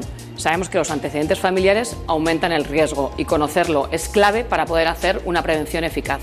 Esta prevención se hace a través de pruebas como la colonoscopia o el test de sangre oculta en heces. Y además, en estos casos con antecedentes, se realiza un análisis genético del paciente. En la consulta de enfermería de prevención de cáncer colorectal eh, recogemos la historia familiar de cáncer de colon y adenomas avanzados hasta la tercera generación y esto nos permite poder estratificar mejor el riesgo. Para los pacientes con síndromes hereditarios, la prevención y la detección precoz del cáncer de colon son las mejores armas para hacerle frente a la enfermedad. Bueno, está usted de acuerdo, ¿no? Totalmente de acuerdo. Pues tengo otra información que le pertenece a usted y a su equipo. Amaya Sastre es una paciente suya eh, que se prestó, que tenía tengo entendido síndrome de Lynch y, una, o sea, una poliposis de colon y entonces eh, hemos estado también haciendo una información. El síndrome de Lynch lo descubrí por casualidad. En mi familia siempre había habido mucho cáncer y estaba, era como una sombra, la sombra del cáncer. Pero no habíamos oído hablar jamás ni de Lynch, ni de cáncer hereditario, ni de ninguna cosa similar. Mi hermano falleció el año pasado, con 39 años, por cáncer de colon por falta de prevención. Sin ninguna duda fue por falta de prevención, porque no conocíamos que teníamos esa mutación genética, porque cuando lo supimos fue demasiado tarde y el resultado es ese. Mi hija tiene 15 años, hace dos años hizo las pruebas, ella quiso hacérselas, insistió en hacerse las pruebas, ella está encantada de saberlo, encantada. Pero bueno, ha visto a su madre y le ha visto a su tío. Se salvan vidas con la información. Mi hermano no está aquí. Y podíamos haberlo sabido. Esto pone acento en algo que usted siempre le ha preocupado, ¿no? Tradicionalmente, que es el que colaboren los que tienen un síndrome de Lynch o tienen alguna patología con información para que ustedes puedan llegar a tiempo, ¿no? Realmente este es un tema eh, que con mucha frecuencia nos encontramos en la consulta como una dificultad, porque durante años el tema del diagnóstico de cáncer en las familias ha sido un tema tabú y muchas familias no saben de qué han fallecido sus, eh, sus familiares. Conocerlo es clave para poder sospechar que existe un síndrome hereditario.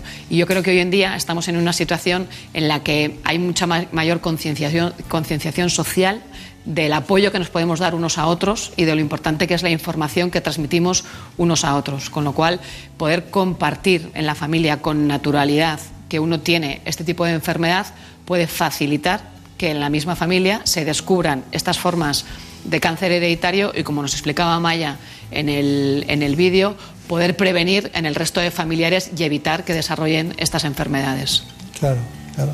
Bueno, pero tenemos que contar algo, ¿no? Algo que usted nos ha dicho y tenemos que decirlo. Lynch ha muerto. Sí, ha fallecido y yo creo que es un momento también para rendirle homenaje porque el, campo que ha abierto en la medicina para el descubrimiento de los síndromes hereditarios de predisposición al cáncer ha sido increíble. En los primeros años, desde, desde la definición del síndrome que lleva su nombre, se avanzó más lento, cada vez vamos a mayor velocidad y yo espero que siga así la, investigación que estamos desarrollando en España y varios consorcios de hospitales em, que trabajamos de manera unida con el apoyo y la solidaridad de los pacientes, que son los que nos brindan también la oportunidad y el empuje, diría yo, y la ilusión para poder seguir adelante e investigando en favor de estas enfermedades. Claro. Seguro que tiene alguien de algún adjunto que va a poder seguir con el proyecto. Henry T. Lynch, ¿no? Vivía en, en, Omaha, en Nebraska, ¿no? Un gran especialista. Bueno, me ha sorprendido mucho que haya muerto. Más de 40 años de investigación básica y clínica, ¿no? incluso en las conferencias contaba todo el proceso siempre. Bueno, nosotros seguimos adelante. Usted ha puesto acento en los jóvenes. ¿Por qué cree usted que los más jóvenes van teniendo cáncer de colon? Bueno, pues los estudios que tenemos hasta ahora lo que demuestran es que los genes efectivamente no han cambiado, los genes no mutan, eh, los genes que heredamos, cada uno no mutan y se producen así grandes revoluciones, pero lo que sí que ha cambiado claramente son los hábitos y los estilos de vida.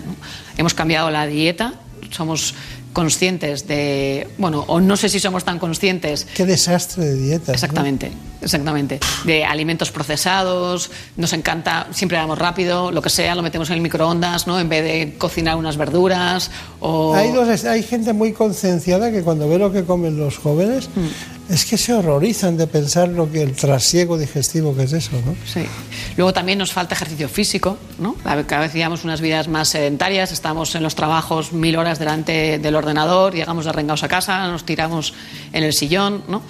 Y mm, el tabaco, que cada vez, bueno, pues parece que, o sea, la campaña eh, antitabaco ha sido eficaz en algunos, mm, o sea, o va siendo eficaz, pero todavía queda mucha gente que fuma. El alcohol también eh, favorece el riesgo, es otro de los factores ambientales. Y lo que sí que me gustaría subrayar es que la buena noticia es que los estilos de vida que evitan la aparición de cáncer son los mismos estilos de vida que previenen de enfermedades cardiovasculares, porque podría ser distinto, pero es lo mismo. Con lo cual, yo creo que es importante subrayar el adherirnos a estilos de vida, ejercicio físico, dieta mediterránea, evitar eh, alimentos ya procesados. De si quiere usted, o cualquier otro digestivo, ¿no? Hmm y por supuesto el síndrome metabólico, todo ese tipo de obesidad y tal. En los últimos 10 años se ha dado un aumento del número de nuevos casos de cáncer de colon y recto en Europa. Además, un estudio confirma otro dato especialmente preocupante. La incidencia de este tipo de cáncer está aumentando entre las personas de 20 a 49 años y de manera más pronunciada entre el grupo de edad más joven. Existen varios factores que pueden estar detrás de esta tendencia, como el incremento de la obesidad, la falta de actividad física, el consumo de alcohol y el tabaco. Y también puede deberse en parte, aseguran los investigadores, a los síndromes de cáncer hereditario. Eso sí, de mantenerse esta tendencia al alza en Europa, podría reducirse la edad de los programas de cribado a 45 años. Bueno, eh, tenemos algo, tenemos poco tiempo, pero yo quiero ponerlo. Son muchos los mitos que se han creado en torno al cáncer de colon. Aunque está demostrado que el consumo de carne procesada se relaciona con un aumento de la aparición de este tipo de cáncer, eliminar la carne de la dieta no protege efectos reales de desarrollar cáncer de colon. Eso sí, para prevenirlo es fundamental seguir una dieta rica en fibra y pobre en grasas. Otra de las falsas creencias es que si no se tienen síntomas no hace falta realizarse pruebas diagnósticas, pero a partir de los 50 años o antes si se tienen antecedentes de riesgo, deberían comenzar los controles, ya que el cáncer de colon a veces no produce síntomas. En cuanto a estas pruebas de detección, se ha extendido que la colonoscopia es dolorosa, pero actualmente al realizarla con anestesia o sedación no provoca dolor alguno. También se cree que los hombres tienen más riesgo de sufrir cáncer de colon, pero no es cierto, porque afecta a ambos sexos casi por igual. Una creencia que se ha difundido y que sí es cierta es que tanto la diabetes tipo 2 como la obesidad aumentan el riesgo de padecer esta patología. Bueno, doctora Raiz, ¿cuál es su conclusión? Porque podríamos estar usted y yo aquí toda la mañana y seguiríamos divirtiéndonos con el cáncer de colon en el buen sentido. Pues mis conclusiones serían básicamente tres. Lo primero que diría es que el cáncer de colon es el tumor más frecuente en España, pero se puede prevenir y recomendaría a la población por encima de 50 años que participe en los programas de prevención. Dos, que un porcentaje no desdeñable de cáncer de colon corresponde a formas hereditarias. Compartir la información familiar sobre los antecedentes de cáncer es relevante y poder hacer los estudios genéticos oportunos. Y tres, me gustaría dar las gracias a la Clínica Universidad de Navarra, al Servicio de Aparato Digestivo y al Servicio de Genética de CIMALAB de, de la Universidad, porque todo lo que hemos hecho es un trabajo conjunto entre unos y otros. Y no me quiero olvidar de los pacientes, que son siempre el motor y la ilusión que nos mueve para seguir trabajando e investigando en este campo. Claro. Pues yo le voy a decir a usted que hace 25 años, cuando hicimos este primer programa de cáncer de colon, no hablamos de Lynch no hablamos de links, hablamos de otras muchas cosas porque estábamos en los primeros pasos. Y ahora nos queda, podríamos seguir hablando en otro programa, de cáncer de colon con metástasis o sin metástasis, porque entonces tendríamos que hablar del hígado y tendríamos que hablar de quimioterapia y de muchas otras cuestiones. Pero eso será otro día. Estupendo. muchas gracias, ha sido un placer. Muchas gracias.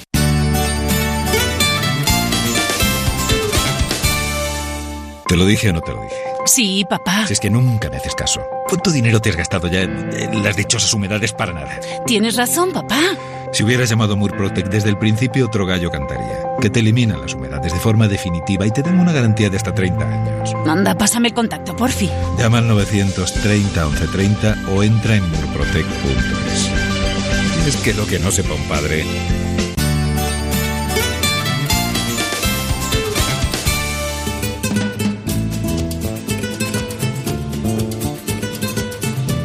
Ha llegado el momento de conocer lo que publican nuestros compañeros de La Razón en ese suplemento de A tu Salud. Saludos desde La Razón. Esta semana en A Tu Salud hablamos sobre las donaciones de sangre. Dos millones de donantes explican que España sea autosuficiente. A cambio reciben agradecimiento y un sinfín de controles que dan fe de su buen estado de salud. Charlamos con Josep Brugada, jefe de la unidad de arritmias de la Clínica del Pilar, sobre cómo él y sus dos hermanos se dedicaron a la medicina y son cardiólogos de referencia mundial. Contamos también cómo el repunte de casos influye en el coste de las infecciones de transmisión sexual, que podrían ascender un 40% en la próxima década. En la contra entrevistamos a Carlos Ríos, nutricionista y creador de movimiento Real Fooding.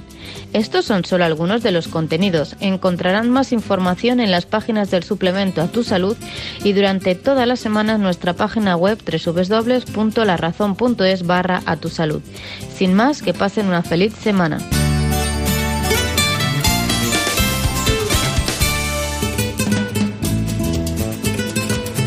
Ha llegado el momento más ilustrado en el ámbito del conocimiento de la sanidad y la salud pública en España. Viene de la mano del Global, Gaceta Médica.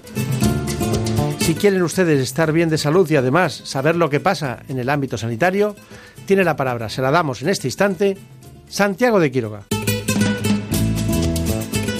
Comenzamos con el repaso de la actualidad sanitaria. Como no, nos referimos a los premios Fundamed and We Care You que ya nos han proporcionado los mejores, los excelentes, las entidades, figuras públicas, sanitarias y trayectorias que merecen ser reconocidas. Como compañía del año se alzó con el premio Merck, recogiendo Marieta Jiménez, su eh, presidenta, de las manos del presidente de Fundamed y del consejero de Sanidad de la Comunidad de Madrid, el premio a lo que es una compañía que, como dice la propia presidenta, en Merck asumen como propio el desafío de impulsar el talento científico. Obviamente los pacientes lo agradecen con eso, con esa innovación. Hay un premio especial que se dio en esta ocasión, que es el premio al impulso del talento femenino, que pretende destacar aquellas compañías que tienen a las eh, mujeres en puestos de responsabilidad y comprometidas con la igualdad. Y en este caso, pues eh, se hizo con el premio GSK, recogió el premio eh, Cristina Enríquez de Luna, presidenta de GSK en España. Seguimos con los premios Fundamet. El especial Fundaciones se lo llevó la Fundación Instituto Roche. que se ha permitido durante muchos años anticiparse en el tiempo y traer la medicina del futuro al presente. Y ahora el reto que tiene es hacer lo propio, dando un paso más allá en la medicina personalizada de precisión. En la trayectoria profesional destacamos a Martín Sellés, presidente de Janssen y que tiene todavía una trayectoria de futuro al frente de la patronal farmaindustria, tratando de que la innovación llegue y también lo haga en un contexto de sostenibilidad. En el campo de la farmacia destaca el presidente del Colegio de Farmacéuticos de Madrid, Luis González, pionero en una de las leyes más relevantes para la profesión farmacéutica y también para el paciente en el sentido de la atención farmacéutica y su desarrollo. Recogió el premio de manos también del consejero de Sanidad de la Comunidad de Madrid. El premio a la eh, mejor, digamos, al Centro de Investigación y Desarrollo Mejor del Año se lo llevó Lili, que promueve además la marca España en el ámbito de la investigación, puesto que desde ese centro se produce investigación que llega a todo el mundo. Y como ejemplo es el reciente descubrimiento y la comercialización de una molécula para el tratamiento del cáncer de mama, que, de la cual están disfrutando en estos momentos pues todas las pacientes a nivel mundial. Y podría seguir, pero en definitiva los premios Fundame demostraron que la sanidad sigue siendo creativa, sigue aportando personas y trayectorias de presente y de futuro y podemos estar tranquilos porque la calidad y la excelencia una vez más se consolida con estos premios arropados por el sector un año más. Y esto ha sido todo. Sean felices. Hasta la semana que viene. En buenas manos. El programa de salud de Onda Cero. Dirige y presenta el doctor Bartolomé Beltrán.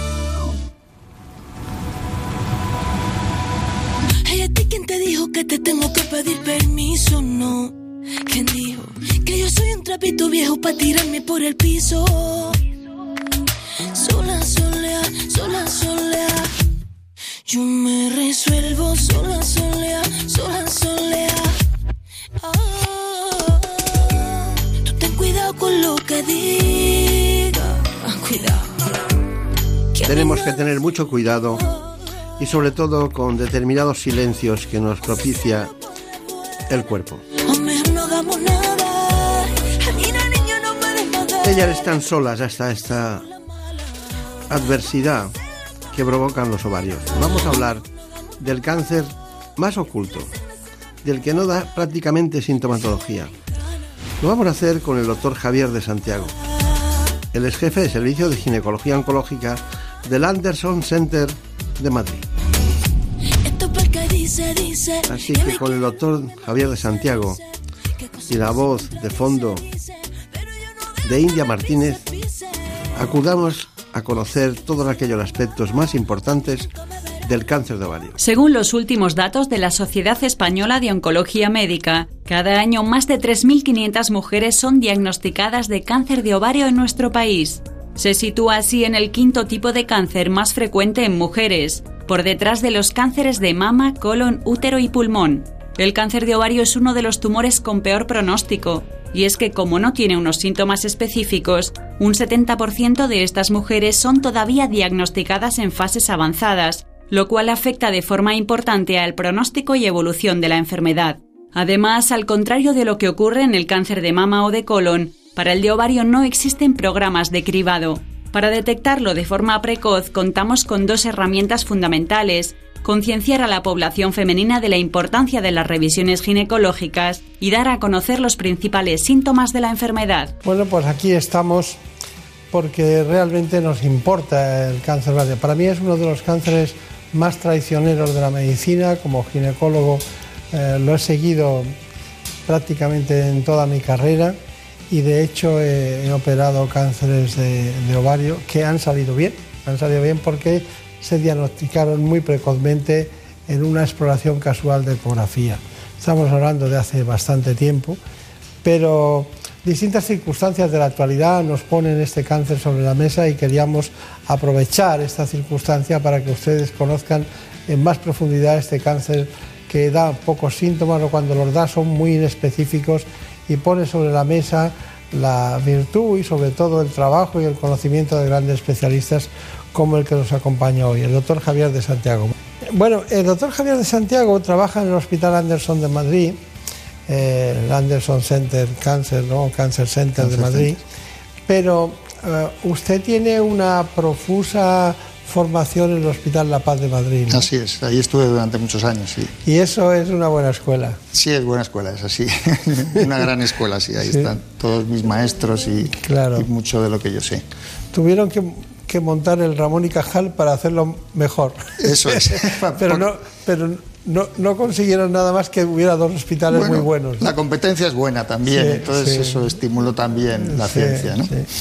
Así que estuvo muchos años allí y luego, bueno, es doctor en medicina y eh, ha trabajado en la autónoma, es profesor. Bueno, pues mucha, mucho trabajo por delante. Me gustaría que me centrara, si usted tuviera un minuto, ¿qué diría del cáncer de ovario? Porque va a tener luego media hora, pero ¿qué, diría? Yo creo que, lo ha dicho usted muy bien, ¿no? Es el, nosotros lo llamamos como el asesino silencioso, porque básicamente es un cáncer que no tiene una gran incidencia, una gran prevalencia, pero sí que tiene una elevada mortalidad y una elevada morbilidad. Yo creo que eso es lo que caracteriza fundamentalmente a cáncer ovario. No una gran incidencia, pero sí una gran repercusión en el pronóstico y, en el tratamiento. Tenemos buenas noticias porque porque bueno, vamos, cada vez vamos sabiendo más del cáncer ovario, cada vez vamos tratando mejor a nuestras pacientes, cada vez hacemos más investigación de calidad y eso va repercutiendo en que poco a poco conseguimos mejorar la supervivencia de nuestras pacientes y, que, y que, tengan además una calidad de vida cada vez mejor. Yo creo que, en ese sentido es donde vamos avanzando. Claro, claro que usted eh, opera el cáncer de ovario, ¿no? Y, de repente eh, muchas pacientes tienen quistes, tienen problemas, tienen endometriosis, tienen distintas circunstancias, pero al final tienen un cáncer. Y según mis datos hay 30 tipos diferentes según las, las, células afectadas de cáncer de ovario. No todos funcionan de la misma manera ni tienen tendrán distinta agresividad. Pero, pero, su trabajo siempre es bueno, ¿no? El, problema está en lo que viene después. Claro, claro. Bueno, eh, sí que es verdad que, el, el, cáncer de ovario es un tumor muy heterogéneo, que incluso dentro de esos tipos de cáncer de ovario los comportamientos entre unas pacientes y otras no son los mismos. Es decir, 30 por, decir un número pequeño, pero probablemente podamos eh, desgranar tipos histológicos mucho, mucho más. Realmente el cáncer de ovario básicamente es los cánceres epiteliales de células germinales o del estroma, pero hay un, amplio abanico de posibilidades histológicas y de comportamientos biológicos que es realmente lo que condiciona. La enfermedad es el, comportamiento biológico del tumor. Eh, es más frecuente en mujeres eh, que tienen más de 50 años, ¿no? En general, estamos hablando en general. Hemos visto casos que son mujeres muy jóvenes, pero bueno. Pero, mm, ¿tiene algún componente, diríamos, algo que usted diría, ¿Esto es muy patognomónico o no tiene nada de patognomónico, ninguna sintomatología? No.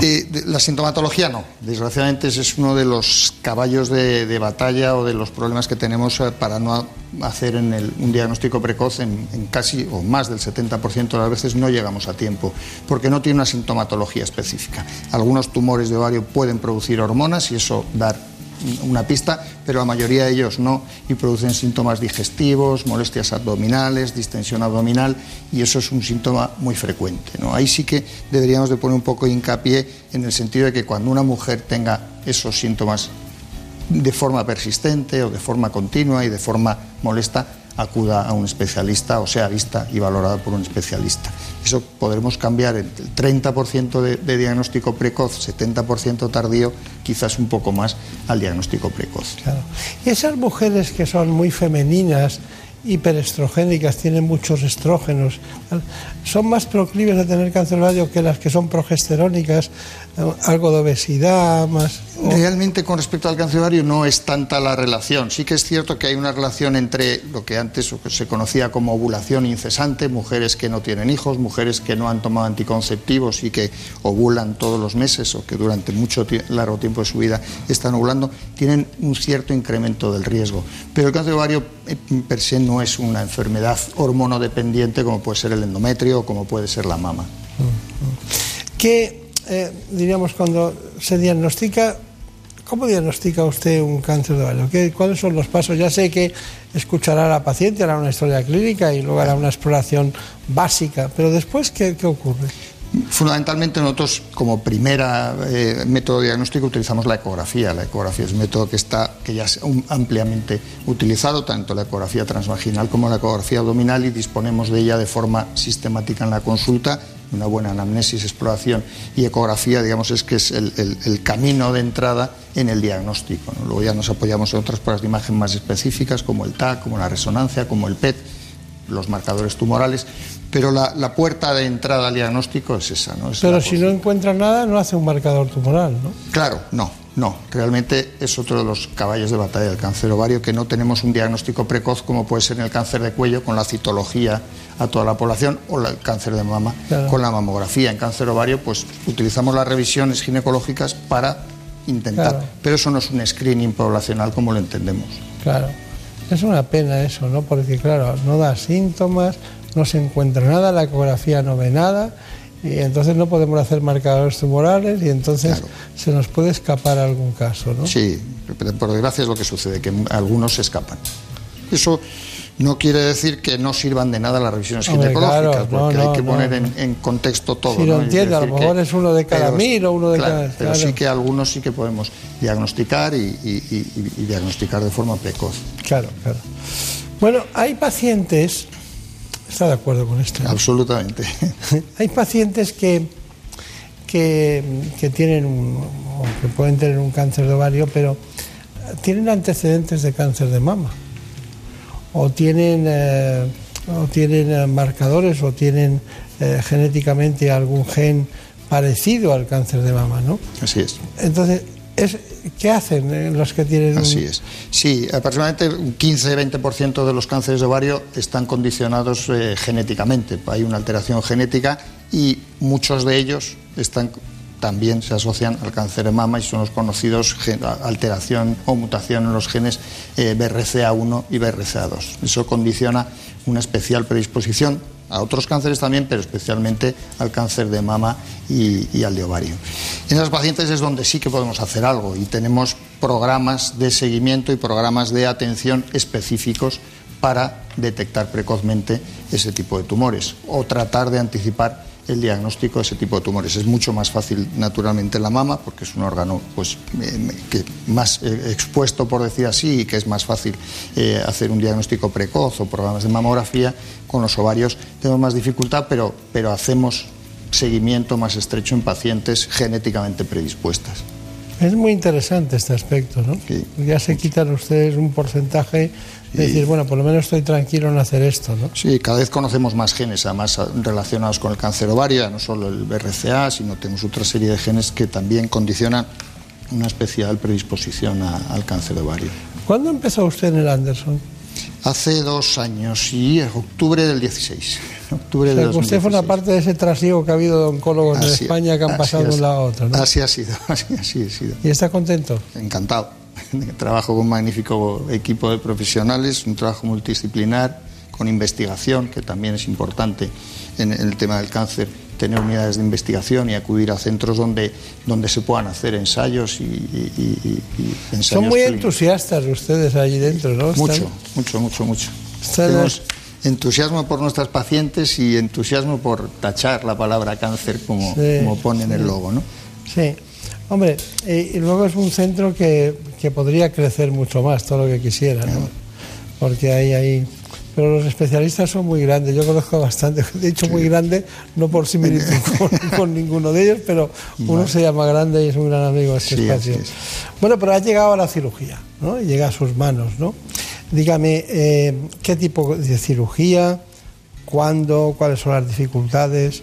¿Cómo lo hace en el tiempo? Porque claro, ese es el, el, el, el elemento fundamental, ¿no? Hay algunos que con cirugía solo se curan, ¿no? Efectivamente. Eh, es, fundamental, la estrategia del tratamiento en cáncer ovario es fundamental. Los dos factores principales de, pronóstico son el estadio cuando, cuando lo diagnosticamos y que no quede eh, residuo tumoral después de la cirugía.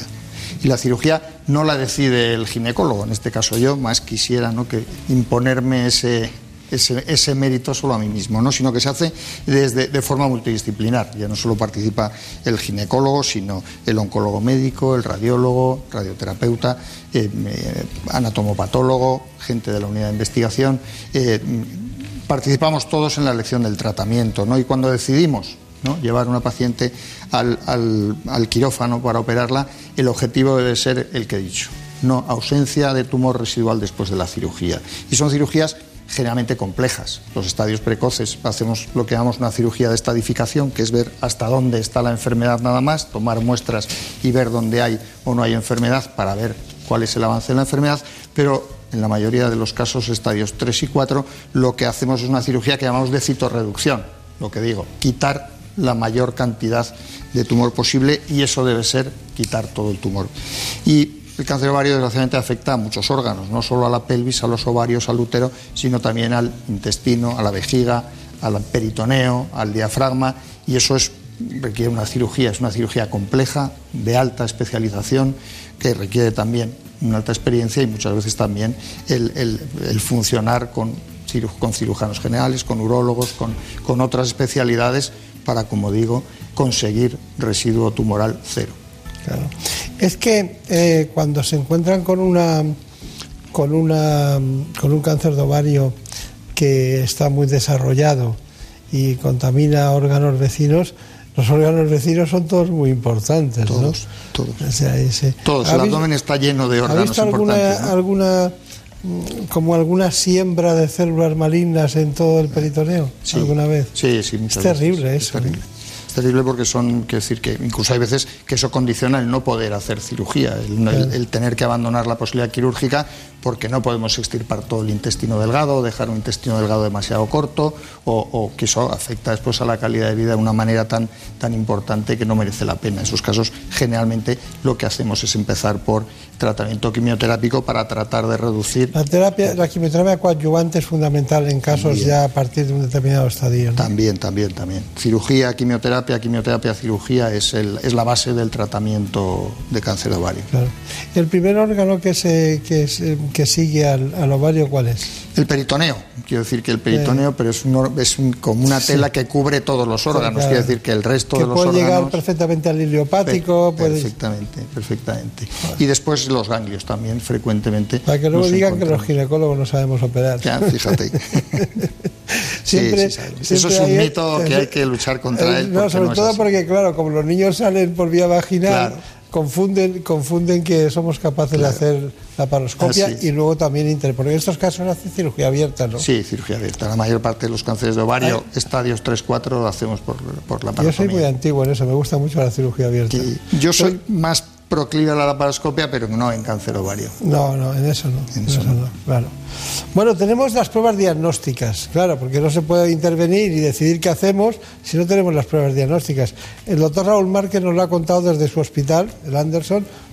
Normalmente al diagnóstico de un cáncer de ovario vamos a ver como a través de dos vías, ¿no? Ese hallazgo casual que detecta precozmente el ginecólogo en una visita rutinaria o cuando los síntomas han ido avanzando, ¿no? Eh, más líquido, ascitis en el, en el, abdomen, aumento del perímetro abdominal, la paciente come y se llena precozmente, tiene a veces dificultades para, para orinar. ¿no? Normalmente a través de la ecografía a, va a ser el, el inicio del diagnóstico. Además que con esta ecografía que hace el ginecólogo podemos percibir ya datos indirectos de malignidad. ¿no? Podemos ver que a veces estos, estos tumores presentan zonas sólidas, son irregulares, con perfiles un poco desdibujados. ¿no? A veces crean lo que se llaman una serie de tabiques gruesos eh, que nos hacen orientar junto a lo que se llama la técnica Doppler eh, unida de la ecografía a una ya más o menos alta sospecha de malignidad de, ese tumor. ¿no? Y todo esto se complementará junto con la resonancia, el TAC o escáner y el PET-TAC. Normalmente la resonancia lo que nos va a dar es eh, muy buena información de la enfermedad loco-regional, del peritoneo, del abdomen, no tanto más allá de lo que son de los, de los ovarios, igual que el TAC. ¿no? Y la prueba como el PET-TAC, que es una prueba muy sofisticada, que nos va a decir hasta dónde ha llegado la enfermedad en todo, en todo el cuerpo. ¿no? El punto más fundamental y pronóstico es que esa paciente se quede a cero, que exista residuo cero. Y a continuación daremos un tratamiento basado en quimioterapia, basado en una serie de compuestos que llamamos platinos, ¿eh? que lo que buscan es eliminar enfermedad microscópica que haya podido quedar. ¿no? Si hacemos una buena cirugía con residuo cero, cirugía óptima, y luego aplicamos un buen tratamiento, las posibilidades de, mm, curación son altas, ¿eh? son altas. Bueno, está muy bien, muy bien.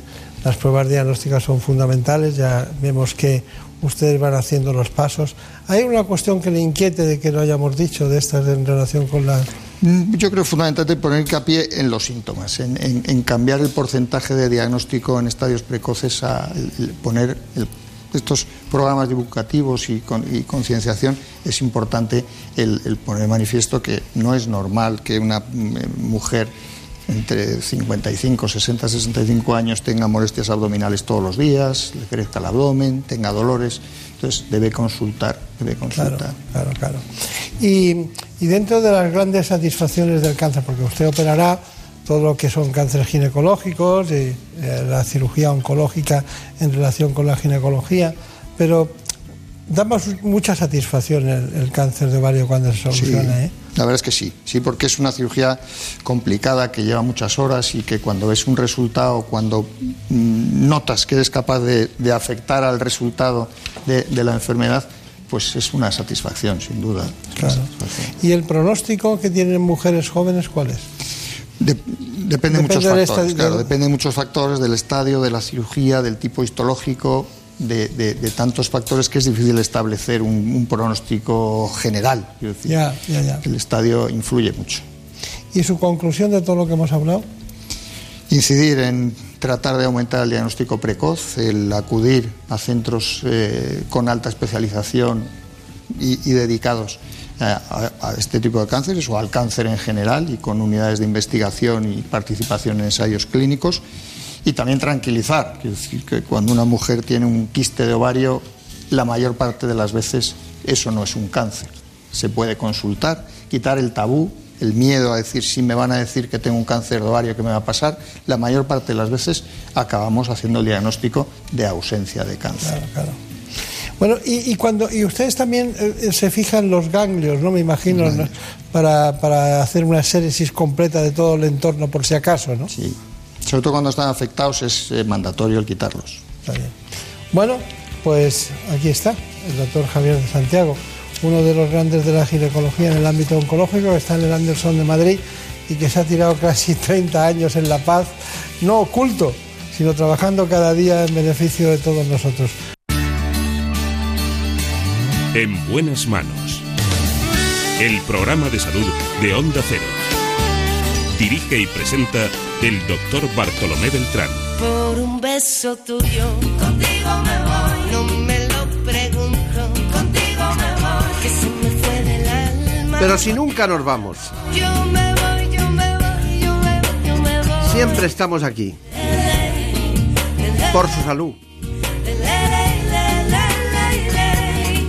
Les propongo que sigan la oferta de salud en el programa ¿Qué me pasa, doctor? que empieza ahora dentro de un rato a las 9 de la mañana en la sexta.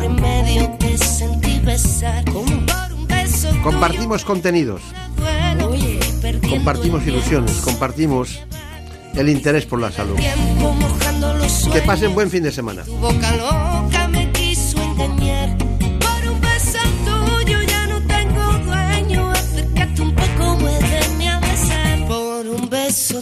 A Daniel Solís le gusta que diga seguiremos aquí hablando de salud. Por un beso tuyo, contigo me voy. No me